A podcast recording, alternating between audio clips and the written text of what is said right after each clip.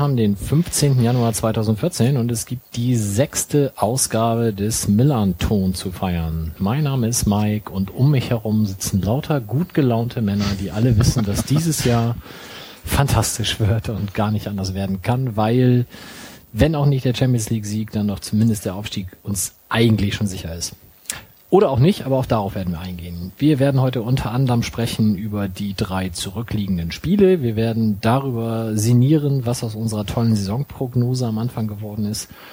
Und nachdem wir den Fußballpart abgearbeitet haben, werden wir über das Gefahrengebiet sprechen. Da hatten wir uns auch äh, kompetente Hilfe erhofft, die musste leider dann absagen. Ähm, da kommen wir dann gleich nochmal drauf. Mit mir hier sitzen, ich fange mal bei meiner Linken an, Sebastian. Moin, frohes Neues. Frohes Neues, genau, das fehlt ja noch. Sagt man das nicht noch? Ich weiß nicht, wann hört man damit auf? Mich nervt's ab dem 2. 31. Januar eigentlich Dezember. Ja, neben ihm mit einem Handmikro ausgestattet und in freudiger Erwartung des morgigen Tages, über den er später sicherlich noch mehr sagen wird, Christoph. Ja, hallo, guten Abend zusammen. Und noch Vorheres, noch Neueres. Wird nicht besser, ja. Nee, wirklich nicht. Äh, als nächstes neben ihm zweite. Der einzige Mann mit Kopfbedeckung heute, Wolf. Ach so, wir haben einen übergangen. Ja, eben, genau. Wir Rechts haben neben mir sitzt nämlich wie in so einem Raumschiff am Laptop, aber leider ohne Mikrofon. Waldorf und Stettler, beide zusammen, als Sönke und Goldbeck. Moin. Ich mach das auch kurz. Moin und ein wunderschönes neues Jahr für euch alle. Ach, jetzt fangen wir gleich alle an zu weinen. In dem modischsten T-Shirt des Abends, herzlich willkommen Justus. Vielen Dank und hallo. Und last but not least, Wilko, der uns auch kurz dann erzählen kann, warum wir denn die kompetente Unterstützung leider nicht bekommen haben. Ja, jetzt müssen wir mit unkompetenter Unterstützung leben. Ähm, wir hoffen uns aber, das sag ich dir mal bei dieser Gelegenheit, äh, vielleicht äh, Unterstützung von Twitter. Also wenn ihr Fragen habt, hast du schon gesagt, MT006, Hashtag. Ähm, wir reden ja über das Gefahrengebiet. Wenn ihr Fragen, Meinungen, äh, Widerworte, unerwarteterweise Widerworte habt, dann äh, können wir uns das gerne auf Twitter mitteilen. Wir werden das aufnehmen und äh, vielleicht im Radio live antworten. Oder die Podcaster unter euch müssen dann damit leben, dass es so ist, wie es ist. Morgen. Ja, auch von mir Hallo und äh, ja, freue mich, dass ich wieder dabei bin. Ich habe oft ausgesetzt letztes Jahr. Das wird dieses Jahr anders. Ja, wir werden sehen. Ja, auf jeden. Wir wollten eigentlich Katrin zu Gast haben. Möchtest du kurz sagen, wer sie ist und warum das dann leider doch nicht geklappt hat? Ja, wir wollten äh, jemanden dabei haben von der Roten Hilfe, weil sich die Rote Hilfe schon seit 2005 mit genau der Gesetzgebung beschäftigt, die jetzt Anwendung gefunden hat in einer ziemlich drastischen Form, nämlich in Form des Gefahrengebietes. Ähm, leider muss auch sie Geld verdienen und deswegen hat es nicht geklappt. Genau, wir hoffen aber, dass vielleicht bei einer späteren Sendung, auch wenn das dann keinen konkreten Anlass gibt, vielleicht nochmal nachholen zu können. Gut, auch heute wieder sind wir total zuversichtlich, dass wir spätestens nach einer Dreiviertelstunde durch sind. Schauen wir mal, wie das dann in der Praxis aussieht. Die letzte Sendung war die mit Fabian Boll und wir haben tatsächlich immens viel Feedback bekommen, ausnahmslos positiv und äh, besonders gefreut hat mich zumindest, dass die sehr eloquenten Äußerungen von Fabian in Bezug auf Schiedsrichter dann auch äh, aufgenommen wurden bei Colinas Erben, dem Podcast, den ihr hoffentlich eh alle hört, der sich mit der Schiedsrichterei im Allgemeinen und Einzelfallentscheidungen dann im Besonderen zu den jeweiligen Spieltagen immer beschäftigt. Die haben es auf jeden Fall aufgenommen, haben wir uns sehr darüber gefreut und wenn ihr die nicht eh hört, dann gerne spätestens ab jetzt. Und wir haben dann drei Spiele, über die wir sprechen müssten, die nämlich nach der letzten Sendung waren. Und ich erinnere mich noch, dass wir gesagt haben, Aue, das ist immer eklig, immer unangenehm. Weit Ja, weg. Wolf, war auch irgendwie scheiße, aber weniger wegen des Sportlichen. Erzähl doch mal, wie es bei dir konkret lief. Ja, ich bin, also Aue ist ja immer eine schwierige Anreise, wenn das sozusagen nicht wirklich mit viel Vorlauf und Nachlauf sozusagen anreisbar ist und da man da nicht mehr richtig wegkommt, bin ich halt mit dem Bus gefahren und bin mit USP mit dem Bus gefahren und ja, da gab es eine, wie sagt man da, eine ähm, Zwischenfall oder eine, eine Erlebnisgeschichte auf der Raststätte Allertal. Und mit viel Geschrei und ich habe da irgendwie Dennis kennengelernt oder Dennis getroffen, den habe ich mal in der U-Bahn kennengelernt und so, der war da und das war sehr schön und wir waren die einzigen im Bus und auf der Raststätte gab's Geschrei, so uh, das übliche so und ich so, nein, bitte nicht irgendwie und irgendwann gab's halt so den, ja, hey, rauskommen, Hilfe, Hilfe, irgendwie so, alle müssen raus und wir haben gedacht, wir bewachen den Bus, aber dann haben wir, haben wir uns alte Männer langsam die Jacken angezogen und haben gedacht, okay, wenn Hilfe angesagt ist, dann müssen wir jetzt auch helfen und das hat sich dann aber zum Glück erledigt und dann habe ich alles nur noch so aus dem ja aus den Gesprächen mitbekommen, was da wohl passiert sein soll, aber da will ich gar nicht drauf eingehen, weil da kann man ja wahrscheinlich wie war das? Drei Leute, vier Meinungen und es waren glaube ich 40 Leute, also wahrscheinlich 80 verschiedene Möglichkeiten, was da alles stattgefunden haben soll. Also ja. Auf jeden Fall erforderte es einige Spontanität, was das AFM-Radio anbelangt. Ja, das war halt so, der Busfahrer, die Busfahrer waren schon sehr cool, weil die sind dann nicht auf der Autobahn gefahren, sondern über die Landstraße, weil klar war, dass irgendwie Polizei da vielleicht Personenkontrollen oder wie nennt man das, Identifikationsmaßnahmen durchführen würde und so weiter und so fort. Lange Rede, kurzer Sinn.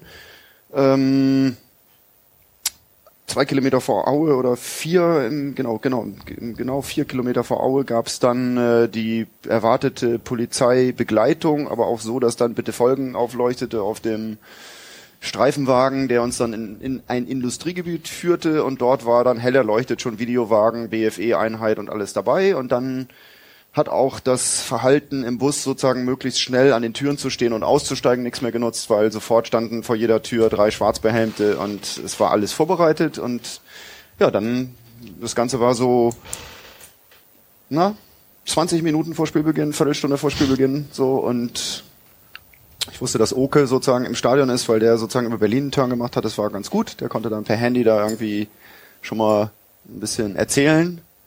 Und äh, ich habe dann gedacht, okay, Presseausweis, Personalausweis, alles dabei. Ich habe dann gefragt, ob ich der Erste sein dürfte, der da raus kann, weil ich da irgendwie dachte, dass ich dann vielleicht doch noch rechtzeitig zum Stadion komme. Aber ich war dann nur der Erste, der fotografiert wurde sozusagen und äh, dann auch so, oh, können Sie nochmal Ihre Jacke aufmachen? Da hatte ich so einen roten Treuer drunter. Ja, ja, Sie sind der Hauptverdächtige, bitte nochmal ohne Jacke und so, nochmal hier gucken. so und äh, ja. Mm, Das lustige Spiel, das war eigentlich für mich, war das ein Gefahrengebiet so. Also das war im, im Industriegebiet, das ganze vier Kilometer weg vom Stadion. Mit dem Shuttlebus wurden Polizisten hingefahren, sind leer zurückgefahren, ich dann so trempen, winkend und so. Ja, nix. Und dann bin ich aber doch mit einer sehr korpulenten Postbeamtin an einem Berg, einem schneebedeckten Berg in Aue mitgenommen worden, weil ich wusste, es ging, ging noch über zwei Berge rüber so. Oh, normal hält ich ja hier nicht, noch hier stehen ja immer die Ausländer rum und so, ne? Und äh, ja, äh, ja, man weiß ja nie und so, ne, aber Stattdessen hat sie einen Schwerverdächtigen mitgenommen. den Haupt, Haupt, Hauptverdächtigen Gewalttäter sozusagen, äh, der die, ja, ja, keine Ahnung und war dann, die war dann aber so lieb, dann mich doch nicht am Neubaugebiet rauszulassen, sondern mich dann doch noch die Schleife runter da irgendwie zum Stadion zu fahren und dann hatte ich das nächste Problem, weil ich nämlich keine Eintrittskarte hatte, weil die hatte Oke drin und die Handyverbindung ins Stadion funktionierte dann nicht mehr, als ich am Stadion stand. Und den Ordnern da, ich weiß nicht, wer die kennt, das ist halt schon so ein bisschen auch eine krasse Fraktion. Dann habe ich den versucht klarzumachen, dass ich jetzt ohne Eintrittskarte in das Stadion muss. Und ich bat dann einen Ordner, mich zu begleiten dahin und so. Und das hat dann auch funktioniert. Und ich habe dann irgendwie ja eine schöne erste Halbzeit gesehen, die so ein bisschen, also man hörte die schlechte Stimmung der Auer Fans. Also das war dann schon so ein schöner Indikator für ein einigermaßen schönes Spiel. Aue war grottenschlecht und St. Pauli hat ein gutes Spiel gemacht, ja. Nun ist es ja ein bisschen her, vielleicht sagen wir mal ganz kurz, was los war, weil in der sechsten Minute gab es dieses Albtraumerlebnis für Florian Mohr, der nach gefühlt 28 Jahren Verletzung ja einen Witzelfmeter verschuldete, weil er einfach da stand und jemand vor ihm dann umfiel. Ähm, gerechterweise hat Erik Silvester das Ding dann ja zu Chauner zurückgepasst. Und anschließend machte sich Finn Bartels auf, der einen ziemlichen Traumpass von Christopher Buchmann erlief und dann mal eben schön in den Winkel drosch. Wurde sogar jetzt, glaube ich, zum Tor des Monats vorgeschlagen, ist aber dann nicht unter die Top 3 gekommen von den fünf erwählten. Wer hat dann eigentlich gewonnen da? Ist das schon raus? Also auf jeden Fall nicht der, der Ist das, läuft das nicht sogar noch? Ich meine, ist das nicht um Helmes. am 16. oder ich so? auch was mit Helmes. Ich Hat hab irgendjemand Helmes hier dieses, äh, dieses Internet, was ist da immer, kann man mal gucken? Das wird sich nicht durchsetzen auf Dauer, da bin ich ziemlich sicher. Nee, ich meine, Helmes hat gewonnen, bin ich mir relativ sicher. Und Beister ist irgendwie Zweiter oder Dritter geworden. Mit völlig beliebigen Toren beide, wie ich finde, aber. Bartels hätte es auf jeden Fall verdient gehabt. Und an dieser Stelle möchte ich mal sagen, dass der Übersteiger eigentlich mittlerweile für den FC Barcelona Geld sammeln muss, weil der dann ja Bartels kaufen muss. Weil die Prognose ja war, von Millionen Menschen gelesen, wenn der nun auch noch anfängt zu treffen, dann wird er endgültig nur noch, wird nur noch Barcelona in sich leisten können oder so ähnlich. Du, ich glaube, Mike, du kennst den Wortlaut möglicherweise noch genauer. Also es war ja mein Wortlaut und der lautete sinngemäß, wenn der jetzt auch noch treffen würde, dann würde er nicht mehr bei uns spielen, sondern bei Barcelona. Ich bin aber tatsächlich sehr optimistisch, dass der FC Barcelona ist. Äh, ich würde es noch nicht mal Portokasse nennen, unter Umständen hinkriegt, auch ohne Unterstützung des Übersteigers, notfalls das nötige Kleingeld Von dem für Geld, was die so in der, in der Sofaritze finden, können die das. Da haben wir schon mal einen zukünftigen Stargast weniger, wenn Finn Bartels das hier hört. Finn, du bist billig, sagt der Übersteiger. Ja, du bist nichts wert. Ähm, all die Milliarden, die man eigentlich nach diesem Tor für dich hätte zahlen müssen. Der Übersteiger würde sie nicht ausgeben. Ähm, aber nun, Das liegt in erster Linie daran, dass der Übersteiger diese Millionen nicht hätte oder hat. sie werden alle für die Honorare dieser Sendung ausgegeben, das ist klar. Aber hypothetisch, es gäbe sie nicht, dann hätte er sie ja doch. Warum gibt's denn auch in Industriegebiet? Jetzt bin das ich raus. das. Und wer ist da? In Aue im Industriegebiet, ja, da waren äh, Dresdner Polizeibeamte, jüngere und ältere, und da war niemand, außer halt den Polizeieinheiten. Und es war sozusagen vorgesehen, dort auch weit genug vom Stadion weg, dann die ganzen Personenkontrollen durchzuführen. Aber das Geile ist ja dann immer auch in Deutschland so an der in der Justiz, dann gibt's die nächste Frage, möchten Sie gerne blasen? So? Ja, kann ich machen, aber ich habe nichts getrunken, also ich, oder ich habe da zwei Bier getrunken auf der Fahrt. Aber das ist halt immer so, es wird dir immer von den Beamten sozusagen auch die Möglichkeit gegeben, dich zu entlasten. Also wenn du jetzt Sternhagel voll bist, du bist der Hauptverdächtige irgendwie, äh, hast jetzt noch Rest äh, äh, Promille 0,8, dann war es in Allertal war ich bei 1,3 oder 2,1 oder was, dann wäre das ein entlastendes Argument. Das finde ich immer so, ja, irgendwie sinnig. Ich weiß Ich nicht, habe das jetzt kurz überlegt, sie wollten dir damit unterstellen, dass du den Bus gefahren hast und das nicht hättest Nee, nee, dürfen. nein, nein, das ist das, was du sozusagen auch bei Verkehrsunfällen Sie oder sind sonst wie entweder der Hauptverdächtige oder der Fahrer. Ich weiß nicht genau. Aber findest du das nicht merkwürdig? Ist das nicht merkwürdig, dass du sozusagen, äh, du bist irgendeiner Sache äh, verdächtig oder, oder es wird angenommen, dass du irgendeine Straftat oder irgendein Vergehen begangen hast und dann ist die Entlastungsmöglichkeit, dich über deinen Alkoholpegel sozusagen äh, als Schuldunfähigkeit, als schuldunfähig äh, zu platzieren. Das machen sie ist wahrscheinlich zur eigenen Absicherung, damit du das nicht später im Gerichtsverfahren. Okay. Nee, aber sie haben mich ja gefragt, ob ich das möchte. Ja, weil glaub, das sie können dich nicht dazu irgendwas- zwingen. Du genau, musst das es, darf man nicht, ne? Ich verstehe glaub, jetzt, warum uns hier vor der Sendung auch immer Bier angeboten wird. Und Ich du hast glaub- das auch genutzt, ne? Du nutzt das auch gleich. Ja, ja, ich, ich, jetzt, wo du es sagst, finde ich, es waren vielleicht vier oder fünf zu wenig. Aber lass uns die Sache mal locker angehen. Und man kann ja auch immer noch, wenn ihr sprecht, dann mal kurz zum Kühlschrank gehen. Hätte sie nach Allertal voll einem ballern sollen. Hätte ich machen sollen, ne? Dann wäre ich nicht dran gewesen jetzt. Ne? Im Gegenteil, also ich habe sogar schon mal von einem Verkehrsanwalt gehört, von einem Menschen, äh, der ist mit einem geplatzten Reifen, ähm, hatte ein bisschen was getrunken, äh, äh, hatte was getrunken, ist ins Auto gestiegen, Reifen geplatzt, ähm, und da hat der Anwalt gesagt, ja sagen Sie doch einfach, Sie hätten auf den Schock des Reifenplatzers wegen sich sofort eine Flasche Wodka reinballern müssen. Das war aber erst vor 30 Metern, nachdem Sie da in die Weiß ich nicht. Ab 1,7 ist man, glaube ich, äh, unzurechnungsfähig. Also Also, wenn man Scheiße baut, dann richtig mit Atü auf den Kessel, weil dann in Deutschland passiert einem dann nichts. Also quasi noch während er das Schlingern abfängt, schon Ja. mit der linken Hand Attacke. Nee, Ja, ist richtig. nee, in Deutschland ist es besser, voll besoffen Scheiße zu bauen, als vor drei Tagen gekifft zu haben. Das ist strafrechtlich auf jeden Fall besser. Auf alle Fälle war die Bus äh, bei USP, äh, die Musik im Bus war super. Das war Echt? Ich, schön so Euro, Alter. Euro, Euro. Ich weiß gar nicht, wie man das nennt. So, das ist ja noch kein Techno gewesen, aber Eurodance. so Eurodance so irgendwie. Ace of Base gelöst, oder was? Kennst du da wen von? Hm, nee, ich kann da nichts. Das war Mr. alles. President sowas? Ich bin dafür zu alt, also ich habe das nicht gehört hier irgendwie so oder Sven das. Feth und so ein Gedöns, oder? Nee, nee, nee, nee, nee, nee, nee, nee, nee, nee. Schon eher, das geht eher so Schlager, Dance, irgendwie so, so, ja, oh Gott, ich Scooter. Würde vielleicht reinpassen, aber Scooter ist irgendwie humorlos. Ich fand das, was da lief, war irgendwie lustig, aber ich kann es jetzt auch nicht vorsingen. Das Also. ist, weil du Dreier Tür auf dem Kessel hattest. Nee, Nee, nee. Solange die nicht Helene Fischer spielen, fahre ich da nicht mit. So, aber ich Ja, habe und das meinst du ernst, ne? Nö.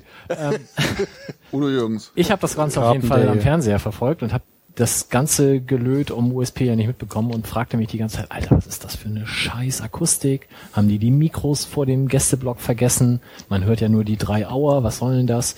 Und irgendwann sagte dann der Reporter sinngemäß, ach Mensch, die St. Pauli-Fans kommen auch schon. Und dann war es die letzten sieben Minuten nochmal richtig, richtig schön laut. Genau, das war dann auch so der Trost irgendwie, weiß ich nicht, fast 24 Stunden Aufriss für acht Minuten Fußball. Also da weiß man dann sozusagen, wofür man es macht. Also Weil die Stimmung gar nicht so schlecht war, ne? Also ich meine, dafür, dass der Block fast leer war, ohne Dach, nichts, ohne USP, was auch eine vorher keiner wusste, jetzt gefragt, was ist überhaupt los, aber war dafür ganz akzeptabel.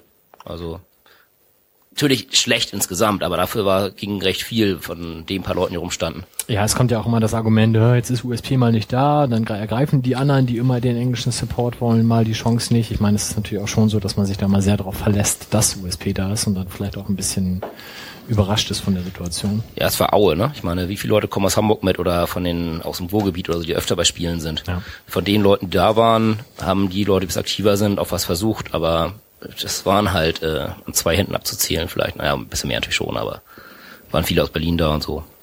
Aber Sönke, dann erzähl doch mal, das 2 zu 0 durch Michael Grigoric hättest du den auch reingemacht. Locker. Aber anders wahrscheinlich. Nochmal angenommen? Nein, also war ein schönes Tor. Na gut, da konnte er auch nicht mehr viel für. Also ich, ich bin äh, trotzdem guter Dinge, dass der in der Rückrunde noch ein bisschen kommt, aber da ist ja auch Sebastian sehr für, da kommen wir dann nachher nochmal drauf, warum das so ist. Okay, wie war dann die Rückfahrt, Sönke? War entspannt? Die Oder bist du war... da geblieben? Nee, Nö, nö, wir sind Bus gefahren, Fanladen. Der kam ja an. Weil der ja nicht randaliert hat. Nee, nee, waren zum Glück Viertelstunde vorher weg. Insofern... Weil Wolfmann bei USP mitgefahren ist, zum Glück. deswegen waren wir auch vorm Fanland wieder zurück in Hamburg, weil, Die Randale-Fraktion rund um Wolf war halt eben im anderen Bus, ne? weil die mussten ständig irgendwie kotzen gehen und urinieren und weiß ich nicht was. Sönke, oder? Sönke ist doch äh, Fanladen gefahren, oder? Genau. Ich Ach bin brav in Fanladen gefahren. Nein, alles gut, keine Ahnung. Ja, möchte noch jemand was zu unserem Auftritt im Erzgebirge loswerden?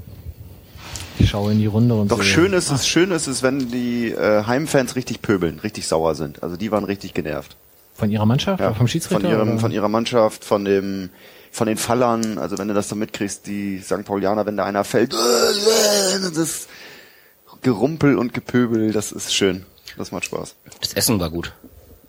Im Stadion? Die Würstchen oder und so, ja, ja, besser als hier. Da gibt's auch immer so Nudeln, ne? Stimmt, aber ich habe nicht probiert. Aber so die, die Würstchen und Burger, was sie da hatten, da die Steakburger, das war eh das Wichtigste am Fußball, oder? Steakburger im Stadion. Mensch. Naja, das Ja, aber Steak im Brötchen. Ja, bei Nudeln finde ich noch viel absurder. So eine Nudel. Spaghetti Pfanne, Bolognese Ja, mit, mit Gabel und Löffel. Zwirbel. Ja. Aber Aue ist leider dieses Jahr sehr nah dran am Abstieg. Haben auch einen guten Trainer dafür zum Absteigen. ja, das glaube ich auch. Wie, wer trainiert denn da? Wer? Der, Herr, der schöne Herr Götz, Der schöne Falco. der schöne Falco. Nein, den ja. gibt's noch, echt? Ja, den gibt's noch. Krass. Ich war Der- eine kleine Träne hinterher übrigens, weil man da immer so scheiße hinfahren kann. Wie du ja schon selber gesagt hast. Das nervt immer unfassbar, da hinzufahren, finde ich. Aber dann, Stadion ist dann ganz okay und alles, also außer kein Dach, wenn das regnet, ist man halt total nass. Aber da war man auch schon für drei Leben. Also das, die, die können ruhig absteigen. echt, finde ich nicht, bin ich dagegen. Ist immer, ist die einzige Möglichkeit, mit dem Bus zu fahren. Ja, Auch mal aber- schön. Nicht immer nur Zug. Also da- das Argument ist wirklich Hanebüchen. Die Zwangs Fanladen bietet ja sonst nie Busfahrten an. Ich weiß, aber das ist irgendwie, ich, Vielleicht ist es auch ganz gut, wenn du nicht so auf Bus fährst. okay. Müssen ganze Gut, ich habe Industriegebiete geräumt werden. Genau, bin dran. Gut, äh, wechseln wir das Verkehrsmittel. TSV 1860. Ich durfte mit dem Flieger anreisen und ich durfte die Loge besuchen. Ich äh, habe das sehr genossen, war danach dann wieder total davon überzeugt, das macht man einmal, dann weiß man, was das ist, dann kann man mitreden und danach braucht man das dann auch für die nächsten acht Jahre nicht mehr. Ja, also die, ich muss sagen, die Loge in München ist nochmal eine andere Liga als hier. Man fährt da also mit so einem Fahrstuhl, Rolltreppe irgendwie hoch, kommt da in diesen Business-Bereich. Da war hinter uns war so ein riesiger Glaskasten, wo es Zigarren gab und allen möglichen Kram. Und äh, die Dame begrüßte einen dann. Umsonst? Zigarren? Umsonst? Na, ich habe das nicht genutzt. Ich bin ja auch, ich bin ja Sportler, ne? Weißt du? Humidor Ja, heißt das dann so, die, so, so ein Dart Glaskasten, oder wo, wo Zigarren drin sitzen. Marathon. Ja, dies Jahr wohl nicht. ähm, auf jeden Fall saßen wir dann da schön mit äh, Bierglas vor der vor der Loge. Neben uns war auch besetzt und man merkte schon in den ersten Minuten, oh, das birgt Konfliktpotenzial. Da war also ein sehr engagierter Münchner, der nicht damit einverstanden war, dass wir offensichtlich auch vorhatten, die Punkte mitzunehmen. Ihr wart nur St. Paulianer in der Loge, oder Ja, was? genau. Ah. Also alles, zumindest Hamburger und äh, ja. Auf jeden Fall dauerte es nicht lange, bis er dann verbal etwas ausfällig wurde und wir uns dann auch nicht so richtig beherrschen konnten und etwas zurückpöbelten und äh, er dann mehr und mehr von seiner Sitznachbarin dazu genötigt wurde, doch mal die Klappe zu halten. Der war mit in der Loge? Der saß in der Loge nebenan, aber Ah, der- okay. der Sitzbereich vor der Loge ist dann äh, Offen. quasi durchgängig. Und der Besitzer oder Verwalter unserer Loge sagte dann in der Halbzeit auch, es gab hier noch nie eine Schlägerei, ich hoffe, das bleibt so. Hat er das dem anderen noch gesagt? Oder Nee, nur euch? nee, nee, hat er nur uns gesagt. Logen-Hooligans, ey. Und, Da kann man äh, halt nicht sagen, klärt das vor der Tür. Ne? Doch, kannst du hinten auf den Gang raus. Am Buffet dann, oder? Bei den Zigarren. bei den Zigarren, genau, ja. Also es, es, es äh, eskalierte dann das erste Mal, als der ja auch von Shigaria sehr unterstützte Blog anfing, dieses Lied zu singen, von wegen mit der Nordseeküstenmelodie und die Giesinger Bauern fahren mit der S-Bahn aufs Land in der Bayernliga. Wo, wo ich überhaupt eine sehr, sehr obskure Diskussion im St. Pauli-Forum gesehen habe, die dann da Verbindungen herstellen wollten von diesem Lied zum U-Bahn-Lied. ja, das habe ich auch Sa- ich sagst gar nicht, du ach, mir jetzt nicht begreife immer- ich das erst. Sagst du mir nicht immer, ich soll nicht im Forum lesen? Ich wurde darauf hingewiesen. Du lässt lesen, ne? Also du Weil- kriegst dann irgendwie so ein, so ein äh, Reporting. Management Summary irgendwie. Genau, ja. Und das war tatsächlich dann Top of the Week. Also da, da habe ich wirklich, gibt's ja gar nicht. Naja, auf jeden Fall hat er sich da äh, scheiß USP Ultras äh, äh, äh, und dann haben wir dann mal ihm gesagt, ob es denn nicht stimmen würde, dass man da mit der S-Bahn hingefahren sei. Und äh, hat er dann zurückgezuckt, war da nichts mehr. Und dann, äh, als es dann irgendwann später 1 zu 0 stand, Christoph Nöte getroffen hatte, stimmte der Blog dann Wir sind Zecken, asoziale Zecken an und wir haben dann da auch mit eingestimmt. Das ist in der Loge immer noch sehr ungewöhnlich, merke ich also auch im Stadion. ähm, und da konnte er dann gar nicht mehr, "Äh, die sitzen hier in der Loge und singen Zecken, das ist alles scheiße. Ja, und äh, bevor dann das erste Glas flog, haben wir dann äh, doch uns entschlossen, ihn links liegen zu lassen und nicht weiter darauf einzusteigen. Aber Gebrochenen apropos Champagnerflaschen aufeinander losgehen. Ja. und, und, und hier Diamanthandschuhen statt Quarz äh, und so weiter. Aber, aber äh, äh, was mich tatsächlich mal interessieren würde, wenn da so eine wilde Reisegruppe aus Hamburg anreist, äh, werden die dann extra gefilzt, ehe die in die heiligen Logen rein dürfen oder wurdet ihr ganz normal behandelt wie jeder andere Koks verkaufende Multimilliardär, der da sonst so reingeht? Alter, was kommt hier für ein... So, das ist geil, ey. Also Dirty wir- Harry heißt der wir hatten Schnapsel übrigens. fällt's in diesem Moment Ah, sehr gut. danke. äh, wir hatten einen Shuttle-Service, der uns dann dahin fuhr. Der fährt dann auch ins Stadion richtig rein und parkt dann quasi unter der Tribüne und dann gehst du mit deiner Karte und Scancode da rein. Da stehen die freundlichen Hostessen, die dir das Ticket auch quasi aus der Hand reißen, weil sie einfach dir intellektuell nicht zutrauen, dass du den Scancode dahin halten kannst. Hättest du es geschafft? Ich hätte es geschafft, ja. Andere, die da die Loge betreten, vielleicht nicht, weiß ich nicht. Die werden das ja aus Erfahrung tun, denke ich. Dann fährst du diese zwei Rolltreppen hoch und da, da tastet dich keiner ab. Also ich hätte äh, sicher nicht eine Bierflasche mit reingekriegt, um es mal so zu formulieren. War nicht München, München 60 die, die mit dieser lustigen Frauenbespaßungsaktion geworben haben, von wegen ihr Mann Mit dem Fußball und während des Spiels. Oh ja, ja. richtig, Genau, hast stimmt. du Die haben davon diese, was mitgekriegt? Die Rasenhasen hieß das bei denen. Also ohne, Alter. Das hieß wirklich so. Ich tut mir wirklich leid. Und es stand auf der Website. Und äh, wie das zu finden ist, dürften die Zuhörer, glaube ich, auch von reden, selber erraten. Reden wir von demselben? Ich glaube schon. Das war so eine, die hatten, das war eine Rasenmäherfirma, hat das gesponsert. Das war vor zwei oder drei Nee, dann reden Jahren. wir nicht von demselben. Ich meine irgendwie für die Logenbesucher, Frauen gab es irgendwie eine Bespaßung, eben so, so, Beauty-Kurse nee, war was oder sowas. anderes. Das war jetzt so eine, eine Art irgendwie so eine bescheuerte Sponsorenwahl, weil das war, ist aber damals tatsächlich da Äh, ausgerechnet damit, ne? Also ich hau ja die sexistischen Kackaktionen aus München mit 25.000 Dezibel über die virtuellen Äther, ja. Also alles wie Äh, immer. das machen sie also nicht mehr, um das mal abzukürzen, richtig? Äh, nee, Wir waren ist nur mir Männer. zumindest nicht aufgefallen. ähm, definitiv diese, diese Beauty-Aktion erinnere ich auch, aber das war, glaube ich, auch eine einmalige Aktion. Das ist nicht dauerhaft. Du kriegst da irgendwelche Präsente natürlich, noch und nöcher, Werbegeschenke, VW, was weiß ich. Also da sind VW kriegt man da. Nee, also von VW. Schon vollgetankt oder? Der Aschenbecher ist voll, das ist natürlich störend. Und das waren wirklich Zigarren und nicht irgendwelche Bengalos? Nee, es waren leider Zigarren. Ja. Magst du keine Zigarren? Er ist Ich rauche ja gar nicht. Aber ich fände so ein Bengalo-Humidor wäre irgendwie auch echt wipmäßig total cool irgendwie. War denn, waren alle schon mal in der Loge? Waren, waren alle, ich find's mal interessant hier, so wer, wer schon mal einen Logenbesuch im Stadion hinter sich. Ich noch nicht. Du noch also nicht? ich war Wilko noch nicht? alle Bereiche im Stadion durch, Okay. außer Loge. Also Okay. wenn sich ein Sponsor fände jetzt für mich mal für einen Logenbesuch, Finde ne? ich total wichtig, Dann dass du auch dieses mal- Erlebnis mal, vielleicht, Genau. vielleicht gibt's ja noch ein Das paar mehr, die der Reisegruppe dann dazu kommen. Was Wilko sagt.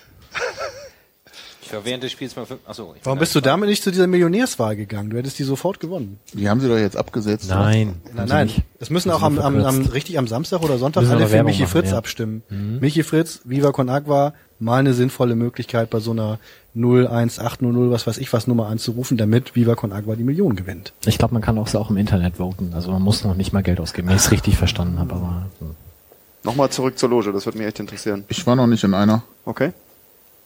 Keinen Bock drauf gehabt oder keine Gelegenheit? Keine Gelegenheit irgendwie. Ich habe zwar tatsächlich mal von einem Dienstleister aus München irgendwie weitschweifig auch Einladungen, wenn St. Pauli mal hier, lade ich sie ein. Glaube ich auch so dreimal, jeweils so ein halbes Jahr vor dem Spiel, aber dann nie was gehört. Ähm, ansonsten bei uns das Stadion kenne ich inzwischen, glaube ich, auch jede Tribüne, auch die neuen. Äh, aber sonst hat sich noch nie ergeben. hier diese Susi Schauber soll eine ganz tolle Loge haben, habe ich gehört. Ja. Sönke war auf jeden Fall schon mal bei einer Loge bei einem Auswärtsspiel, wo wir zusammen angereist sind. Oder warst du Im nur auf Ernst? den oder warst du auf den Business Seats in Lautern? Lautern? Ach so, da war Business Seats, ja, ja. Ah, okay, Entschuldigung. Nee, sonst also Business Seats ein paar Mal, aber halt eben eigentlich nie richtig Loge. Das heißt, ich glaube, ich war mal am Gegenpol da, diesem Interpol gegen äh, irgendwas Ding da drüben. An dieser Wellblechhütte Ja, mit Nord Eisenbahn. Nordpol. Ja, das war noch relativ, ja, das war noch relativ angenehm eigentlich sogar. Also ich glaube, die anderen Logen noch schlimmer. Da ging es eigentlich. Ach, so eine Kohlroulade in der Halbzeit ist jetzt so schlimm auch nicht. Nö, Da gab's Currywurst. Das war in Ordnung. Ich finde das Catering auch im Businessbereich sowas von äh, verbesserungsfähig, äh, um mal vorsichtig auszudrücken hier bei uns. Also, ich weiß nicht, ich hätte überhaupt kein Interesse an einer Loge. Das heißt ja auch bei uns Separé, das ist ja noch mal eine ganz andere Liga. ne? Jetzt Justus, Justus die Logen, Logengeschichte.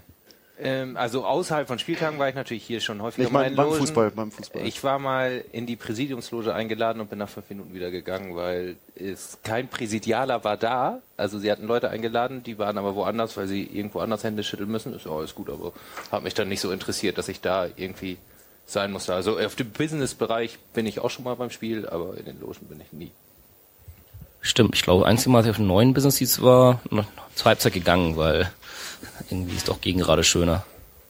Also ich war hier einmal in der Bed and Win Loge beim Spiel gegen Oberhausen 5 zu 3 gewonnen. Ähm, das war auch ein Erlebnis, wo man danach sagen kann, alles klar, weiß ich Bescheid. Gut, das mal gesehen zu haben, brauche ich nie wieder. Was da ganz cool war, ist, nach dem Spiel wurde dann gepokert. Ne, Tisch raus und geht los. Und ich habe tatsächlich auch gewonnen und durfte einen Pokerkoffer mit nach Hause nehmen. Ich glaube, Ralf Gunesch ist bis heute überzeugt davon, dass das nur geklappt hat, weil er die letzten zwei Spiele irgendwie neben mir saß. Aber ich hätte das natürlich auch sonst geschafft. Hast du ihm dann den Ko Koffer gegeben? Den Koffer danach? Nee. Der Ja, hat so auch schon drei Stück zu Hause. Ja, wirklich? Ja. Ah, okay, alles klar. Der zockt ja auch mehr, habe ich jetzt gesehen. Hat er irgendwie, was hat er gekriegt? Playstation? Oder PlayStation so, zu 4, Weihnachten? ja. ja. Ganz stolz. Ja, soweit. Ansonsten Finn Bartels 2-0 gemacht, schönes Ding. Und das Stadion ist einfach viel, viel zu groß für diesen ehemals sympathischen Verein. Äh, ich kann nur hoffen, dass sie wahlweise absteigen, pleite gehen oder sich ein neues Stadion kaufen. Das Beste an 1860 ist, ist die Fanbetreuung, sowohl Fanbeauftragten als auch Fanprojekt, ist top. Okay. Super. Aber die hassen ihren Verein inzwischen auch. das glaube ich nicht Oh, anders. Könnte Wieso, wieso sagst du auch? ja, auch wie die vernünftigen Leute, also Ah, wie okay. Mike sozusagen, also die ehemals sympathisch. So meinte ich das. Okay.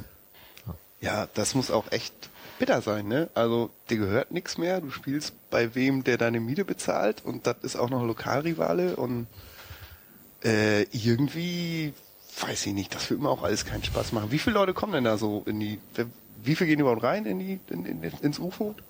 60.000? 70?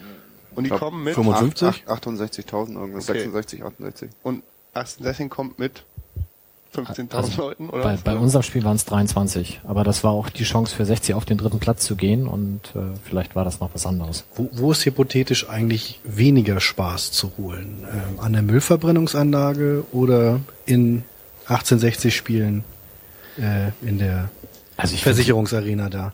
bei, äh, beim HSV hast, kannst du so viel Spaß haben. Also ich war in meinem Sohn beim Spiel gegen Hoffenheim, was sie 5 zu 1 verloren haben, wie viel Spaß wir da hatten. Ich dachte jetzt an die Heimfans. Ach so, Entschuldigung. Also da habe ich jetzt gelesen, gerade weil ja Sonntag die Mitgliederversammlung beim HSV ist, wo es ja um alles geht, dass da der TSV 1860 auch als Negativbeispiel für Investoren und sowas Einflussnahme genannt wurde. Also die haben sich schon äh, ihre Feindbilder oder schlechten Beispiele dann angeguckt und da ist 60 eins davon. Also ich Ist ja denke gut, schon, dass sie sich beim zweiten Verein der Stadt informieren. Ja, sie ja, es ist aber Weg, der HSV muss ja auch Distinktionsmerkmale sich raussuchen, um halt als ewiger Underdog gegen den Warte, mächtigen äh. FC St. Pauli irgendwie auch mal wahrgenommen zu werden. Du Sie redest versuchen es ja, sie machen Chaos, sie machen allen möglichen Unsinn, aber es ist schon schwer gegen diesen etablierten Verein irgendwie anzukommen. Mann, Mann, Mann. Ich verstehe es auch nicht. Also, ich weiß nicht, was da los ist. In, ich war mal zwischendurch, äh, habe ich mich da nicht mehr mit beschäftigt, aber jetzt, das treibt ja immer, immer, das ist ja sozusagen eine Spaßspirale, in die sich da begeben beim HSV.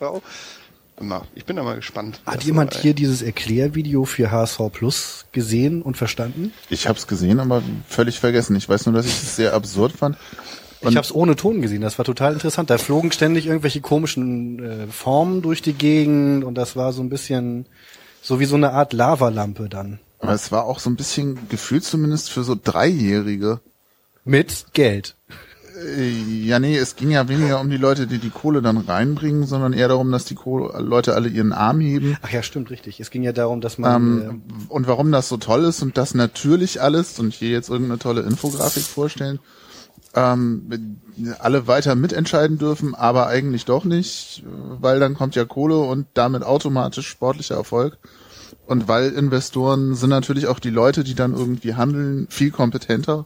Das habe ich bis jetzt nicht verstanden, warum irgendwie damit Kompetenz kommt, aber die Wirtschaft hat die Kompetenz. Ich glaube, das hat Das die ist ja Geschichte jetzt schon so beim HSV. fulminant bewiesen. Also, wenn ich Geld hätte, würde ich es auch jederzeit äh, in eine Wirtschaft tragen. ja, genau. das stimmt. Das Ja, werden 100, ne? Stadtpark und Volkspark. werden 100. Ausgliederung in eine Kneipe, das wäre doch irgendwie auch toll. Wollen wir hier HSV Minus machen irgendwie mal? Kann man das machen? Machen die offensichtlich selber. Also Du kannst, du kannst in die Tankstelle gehen und da dein Projekt HSV Minus vorstellen. Nimm bitte unbedingt eine Videokamera. mit. ja.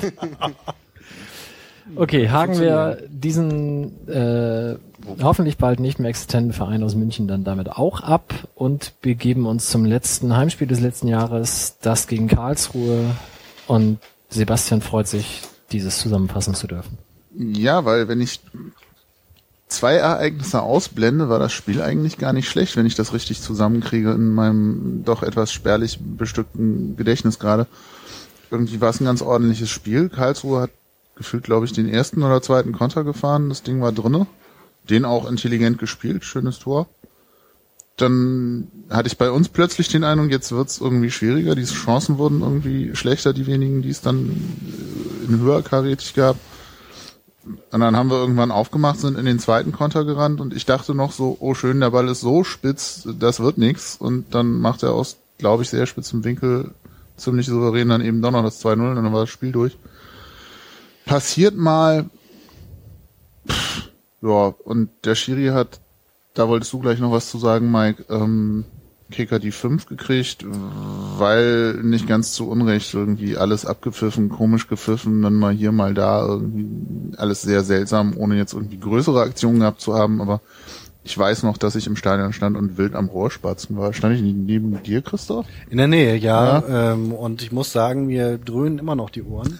äh, was soll ich sagen? Also ne, Felix, Felix Brüch löst immer Naturgewalten aus. Entweder es schneit oder Sebastian haut so richtig einen von mir raus. Also so richtig, Ja, ich habe ja diesen schönen Satz irgendwann mal entweder es schneit oder es aufgegriffen. knallt, wäre noch besser gewesen. Gott erschuf ganz ohne Sinn Sippel, Brüch und Eitekin, was inzwischen bei Colinas Erben auch schon als Tonspur vorliegt.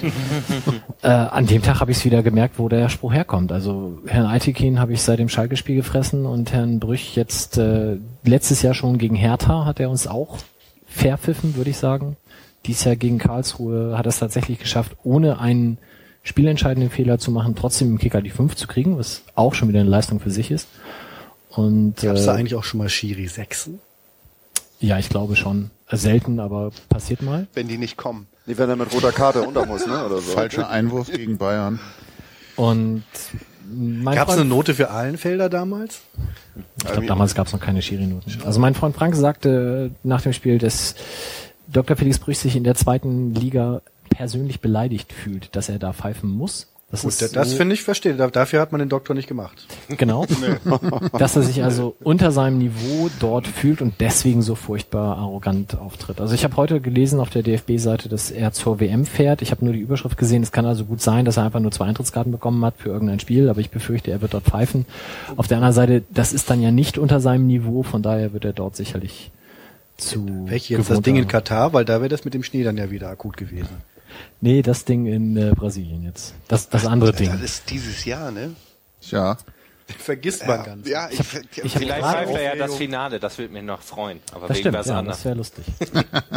ich äh, habe gerade den Google-Kalender mit den WM-Spielen abonniert, also kann ich dir den Link schicken, ist ganz gut. Oh, jetzt kommen wir wieder mit der Schleichwerbung. ja, ich ich mache ja immer, ich mache ja immer so einen Kochwettbewerb, da muss ich mich auch immer Zur WM? ewig drauf vor. Ja, nee, Landestypisch? Wettbewerb ist falsch. Ja, genau, landestypische Küche. äh, Und Fußball interessiert eigentlich gar nicht, aber jeder kriegt Partien zugelost. Und dann wird reihum der Freundeskreis eingeladen mit landestypischer Verköstigung der Partie. Dabei guckt man Von den beiden? Fußball. Also von beiden? Ja, das muss man individuell lösen. Also ähm, Nicht schlecht. Ja, sowas wie Vorspeise, Nachspeise von einem Land, Hauptgericht aus dem anderen geht, aber das muss natürlich auch irgendwie passen. Wenn man sich nur für ein Land entscheidet, ist das auch okay. Ähm, aber das äh, gibt ja natürlich Minuspunkte, ist klar. Ne? und Also, Höchststrafe ist dann sowas wie Deutschland-England, oder? ja, da gab's bei, ähm, hatten wir das nicht neulich mal? Ich war auf jeden Fall Ja. auf irgendeinem deutschen Abend äh, neulich. Also da war dann auch das Wohnzimmer in ähm, äh, Bierzelt-Manier geschmückt mit blau-weißen Fähnchen und äh, das war, man gibt sich dann da Mühe und am Ende wird dann der, der das am coolsten hingekriegt hat, die ganze Sache, ähm, ja, kriegt dann Ruhm und Ehre. Ich hatte Spanien damals und habe versucht, ähm, da wurde sich Stierhoden gewünscht. Und dann habe ich versucht, aus Eiswürfelbeutel und Wackelpudding Keine. Stierhoden zu modellieren. Das ist dann ganz gut gelungen und das i-Tüpfelchen war dann die Vanillesoße dazu. Das war mein- Das ist super. Ist riesig angekommen. Das war aber eine Riesensauerei. Erst waren Eierkartons mein Favorit. Also habe ich dann den Wackelpudding in Eierkartons gegossen. Das lief dann einfach so durch, weil es ja Pappe war, hatte ich nicht bedacht. Dann die Eierkartons, na egal. Es war auf jeden Fall, es macht Spaß. Also wenn man, man isst viel, man lernt viele Gerichte kennen, die man vorher nicht kannte und äh, man kann... Wackelpudding mit Vanillesoße kannst du vorher nicht. Nein, Ei- Mann. Also Ihr wisst doch, wie ich das meine. Ja. Wackelpudding, Diese, das, ich stelle mir das das so Spanien. bei so einer Kontrolle jetzt dann auch vor, bis vor kurzem wäre es mal möglich. Nicht, dass sie eine Zwangsüberleitung machen wollen, aber man stelle sich das vor. Was haben sie denn dabei? Stierhoden mit Vanillesoße, Herr Wachtmeister. Nicht schlecht. Das, Aber die Klobürste war auch gut. ich wollte gerade sagen, das kommt gegen die Klobürste auch nicht mehr an. Aber mit Spanien bist du gut gefahren da. Was, was machst du mit Uruguay? Ja, ich wollte gerade sagen, Ja, da Südkorea, muss man nämlich, da Uruguay. geht das nämlich schon los, da muss man erstmal Wikipedia lesen, was, was sie so überhaupt essen, was es da für Viecher gibt und so. Ähm, dann kommt hier die ganze Vegetarier, nicht Vegetarier-Schiene noch dazu. Dann gibt's noch eine zweite Platzierung, also die Vorbereitung für so ein Essen ist schon nicht unerheblich, muss ich sagen. Aber es ist eine schöne GRS-Tradition geworden, die wir jetzt zur WM auch wieder in Angriff nehmen. Das, äh, Das schreit ja nach einem Videopodcast dann. Bis dahin sind wir vielleicht ich habe schon überlegt, ob ich einen Tumblr-Blog mache mit allen Ah. äh, Essen. Sehr gut. Gastronomisch ambitionierte Und dann Szene. natürlich irgendwie mit einer Voting-Funktion und so, ne? Weil dieses mit hat mir gefallen, hat mir nicht gefallen, ist kein hartes Kriterium, sag ich mal. Der, der, ein Sieger ist schwer zu küren am Ende. Ja, Mal sehen. bin mir sicher, das werden wir vor der WM dann nochmal aufgreifen Ja, können. wann, wann geht die los? Im Sommer. Sommer. Äh, Diesmal noch im Sommer. Und dann sind die Spiele irgendwann abends um 10 oder was? Wo ist Brasilien? Ich glaube um Plus, 8 um, minus? um, um 8. Ich vergesse um immer, wie 7, rum sich die Erde um dreht. 10 und um 0 oder so. Genau. Und irgendwann ist mal ein Spiel um 18, 3. 18, 20, Mitternacht. Sowas in dem Dreh. Okay. Gut, damit hätten wir die Hinrunde dann abgearbeitet. Und WM auch gleich? Und WM auch. Und den Anfang der Rückrunde genau genommen auch noch. Ich finde, du musst jetzt nur noch sagen, äh, Karlsruhe gehört auch abgestiegen, pleite, Scheißverein weg, weil dann wäre das sozusagen die Linie, die Genau. da durchgezogen werden Aue könnte. 60, Karlsruhe, alle absteigen und die anderen 14 auch.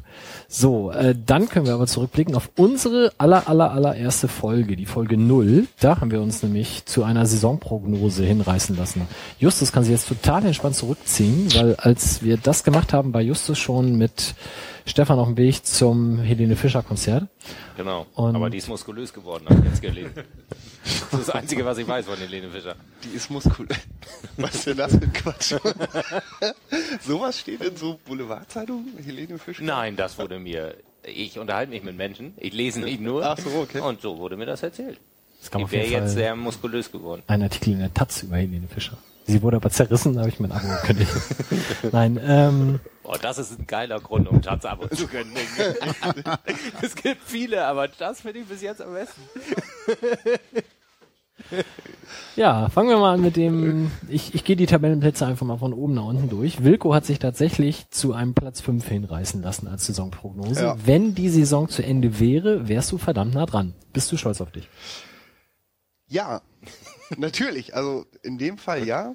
Aber ich bin auch, muss ich echt sagen, in dieser ausgewiesener Nicht-Experte. Ich habe einfach geraten und das gut. Das reicht mir aber vollkommen, um glücklich zu sein. Gibt's noch irgendwas, was du so im Rückblick auf die Hinrunde nochmal als Expertise in die Welt hinaus posaunen möchtest? Ne, als Expertise eher nicht, sondern ich denke da auch ganz egoistisch und versuche mich zu sortieren, ob ich tatsächlich mit dem Aufstieg was zu tun haben will oder nicht. Und? Weiß ich nicht. Achso. Sortierst Es noch. ich habe, nee, eine Freundin sagte das neulich so schön, sie möchte alle Spiele gewinnen, aber nicht aufsteigen. Und Ja, das so kenn ich. hätte ich das auch gerne.